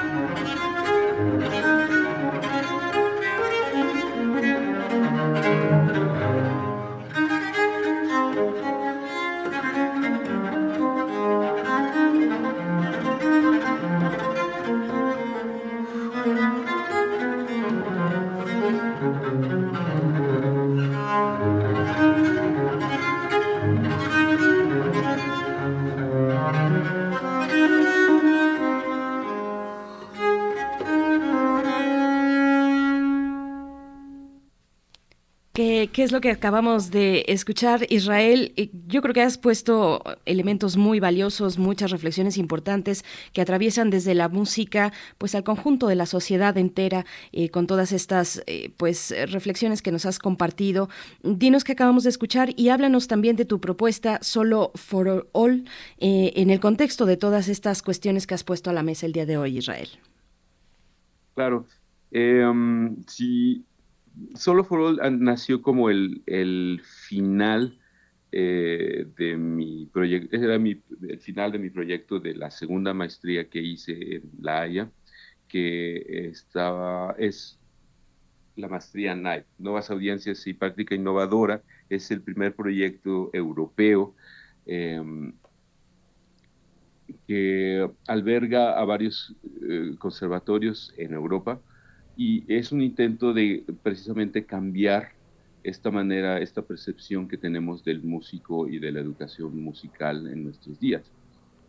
Eh, la idea era, o la idea es hacer conciertos en, en, Europa y tratar de encontrar la manera de encontrar los recursos para poder hacer este, el tipo de, de, de, proyectos como el que te acabo de mencionar, los proyectos de música y demencia, el proyecto con enfermos terminales, con niños de la calle, con todo tipo de, de, personas también, con también entrenar a los músicos para poder hacer eh, eventos para, para, un, para, conferencias de, negocios. Eh, uno tiene que encontrar una manera de, poner su identidad en, en, este tipo de proyectos que pueden ser de, muchos, de, muchas, de, muchas formas.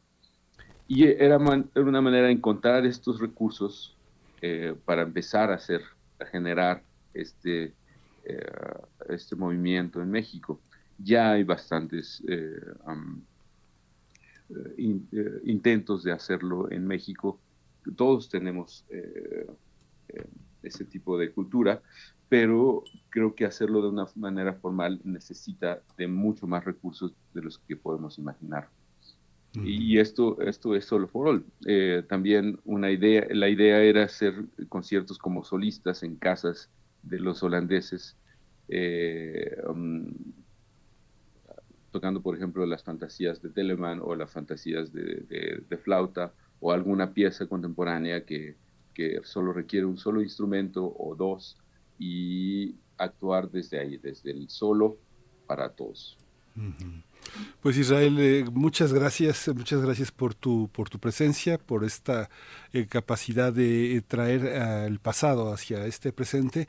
Cuéntanos nada más para cerrar esta conversación, a qué hora y dónde podemos ver la presentación de este disco el día de hoy. La presentación del disco es en cuatro minutos, en cinco minutos. Em, es en línea, es por medio de mis redes sociales. En este momento vamos a poner la liga eh, pero es, es en el sitio de um, Urtex Digital, en el, en, tanto en el Facebook de Urtex Digital como en la página de YouTube de Urtex Digital. Tenemos tres invitados de honor, son maravillosos. Eh, Luis Emilio Rodríguez Carrington, que es uno de los arqueteros más importantes del mundo, es mexicano, vive en La Haya, eh, um, arqueteros de música barroca eh, le hace arcos a los grandes artistas, eh, grandes artistas en el mundo. Eh, Gabriela Villawals, que es, el, es mi maestra, es la fundadora de la carrera de viola de gamba en la UNAM. Y Benjamín Juárez Echenique, que fue el primer, uno, de los primer, uno de los pioneros de la música antigua en México.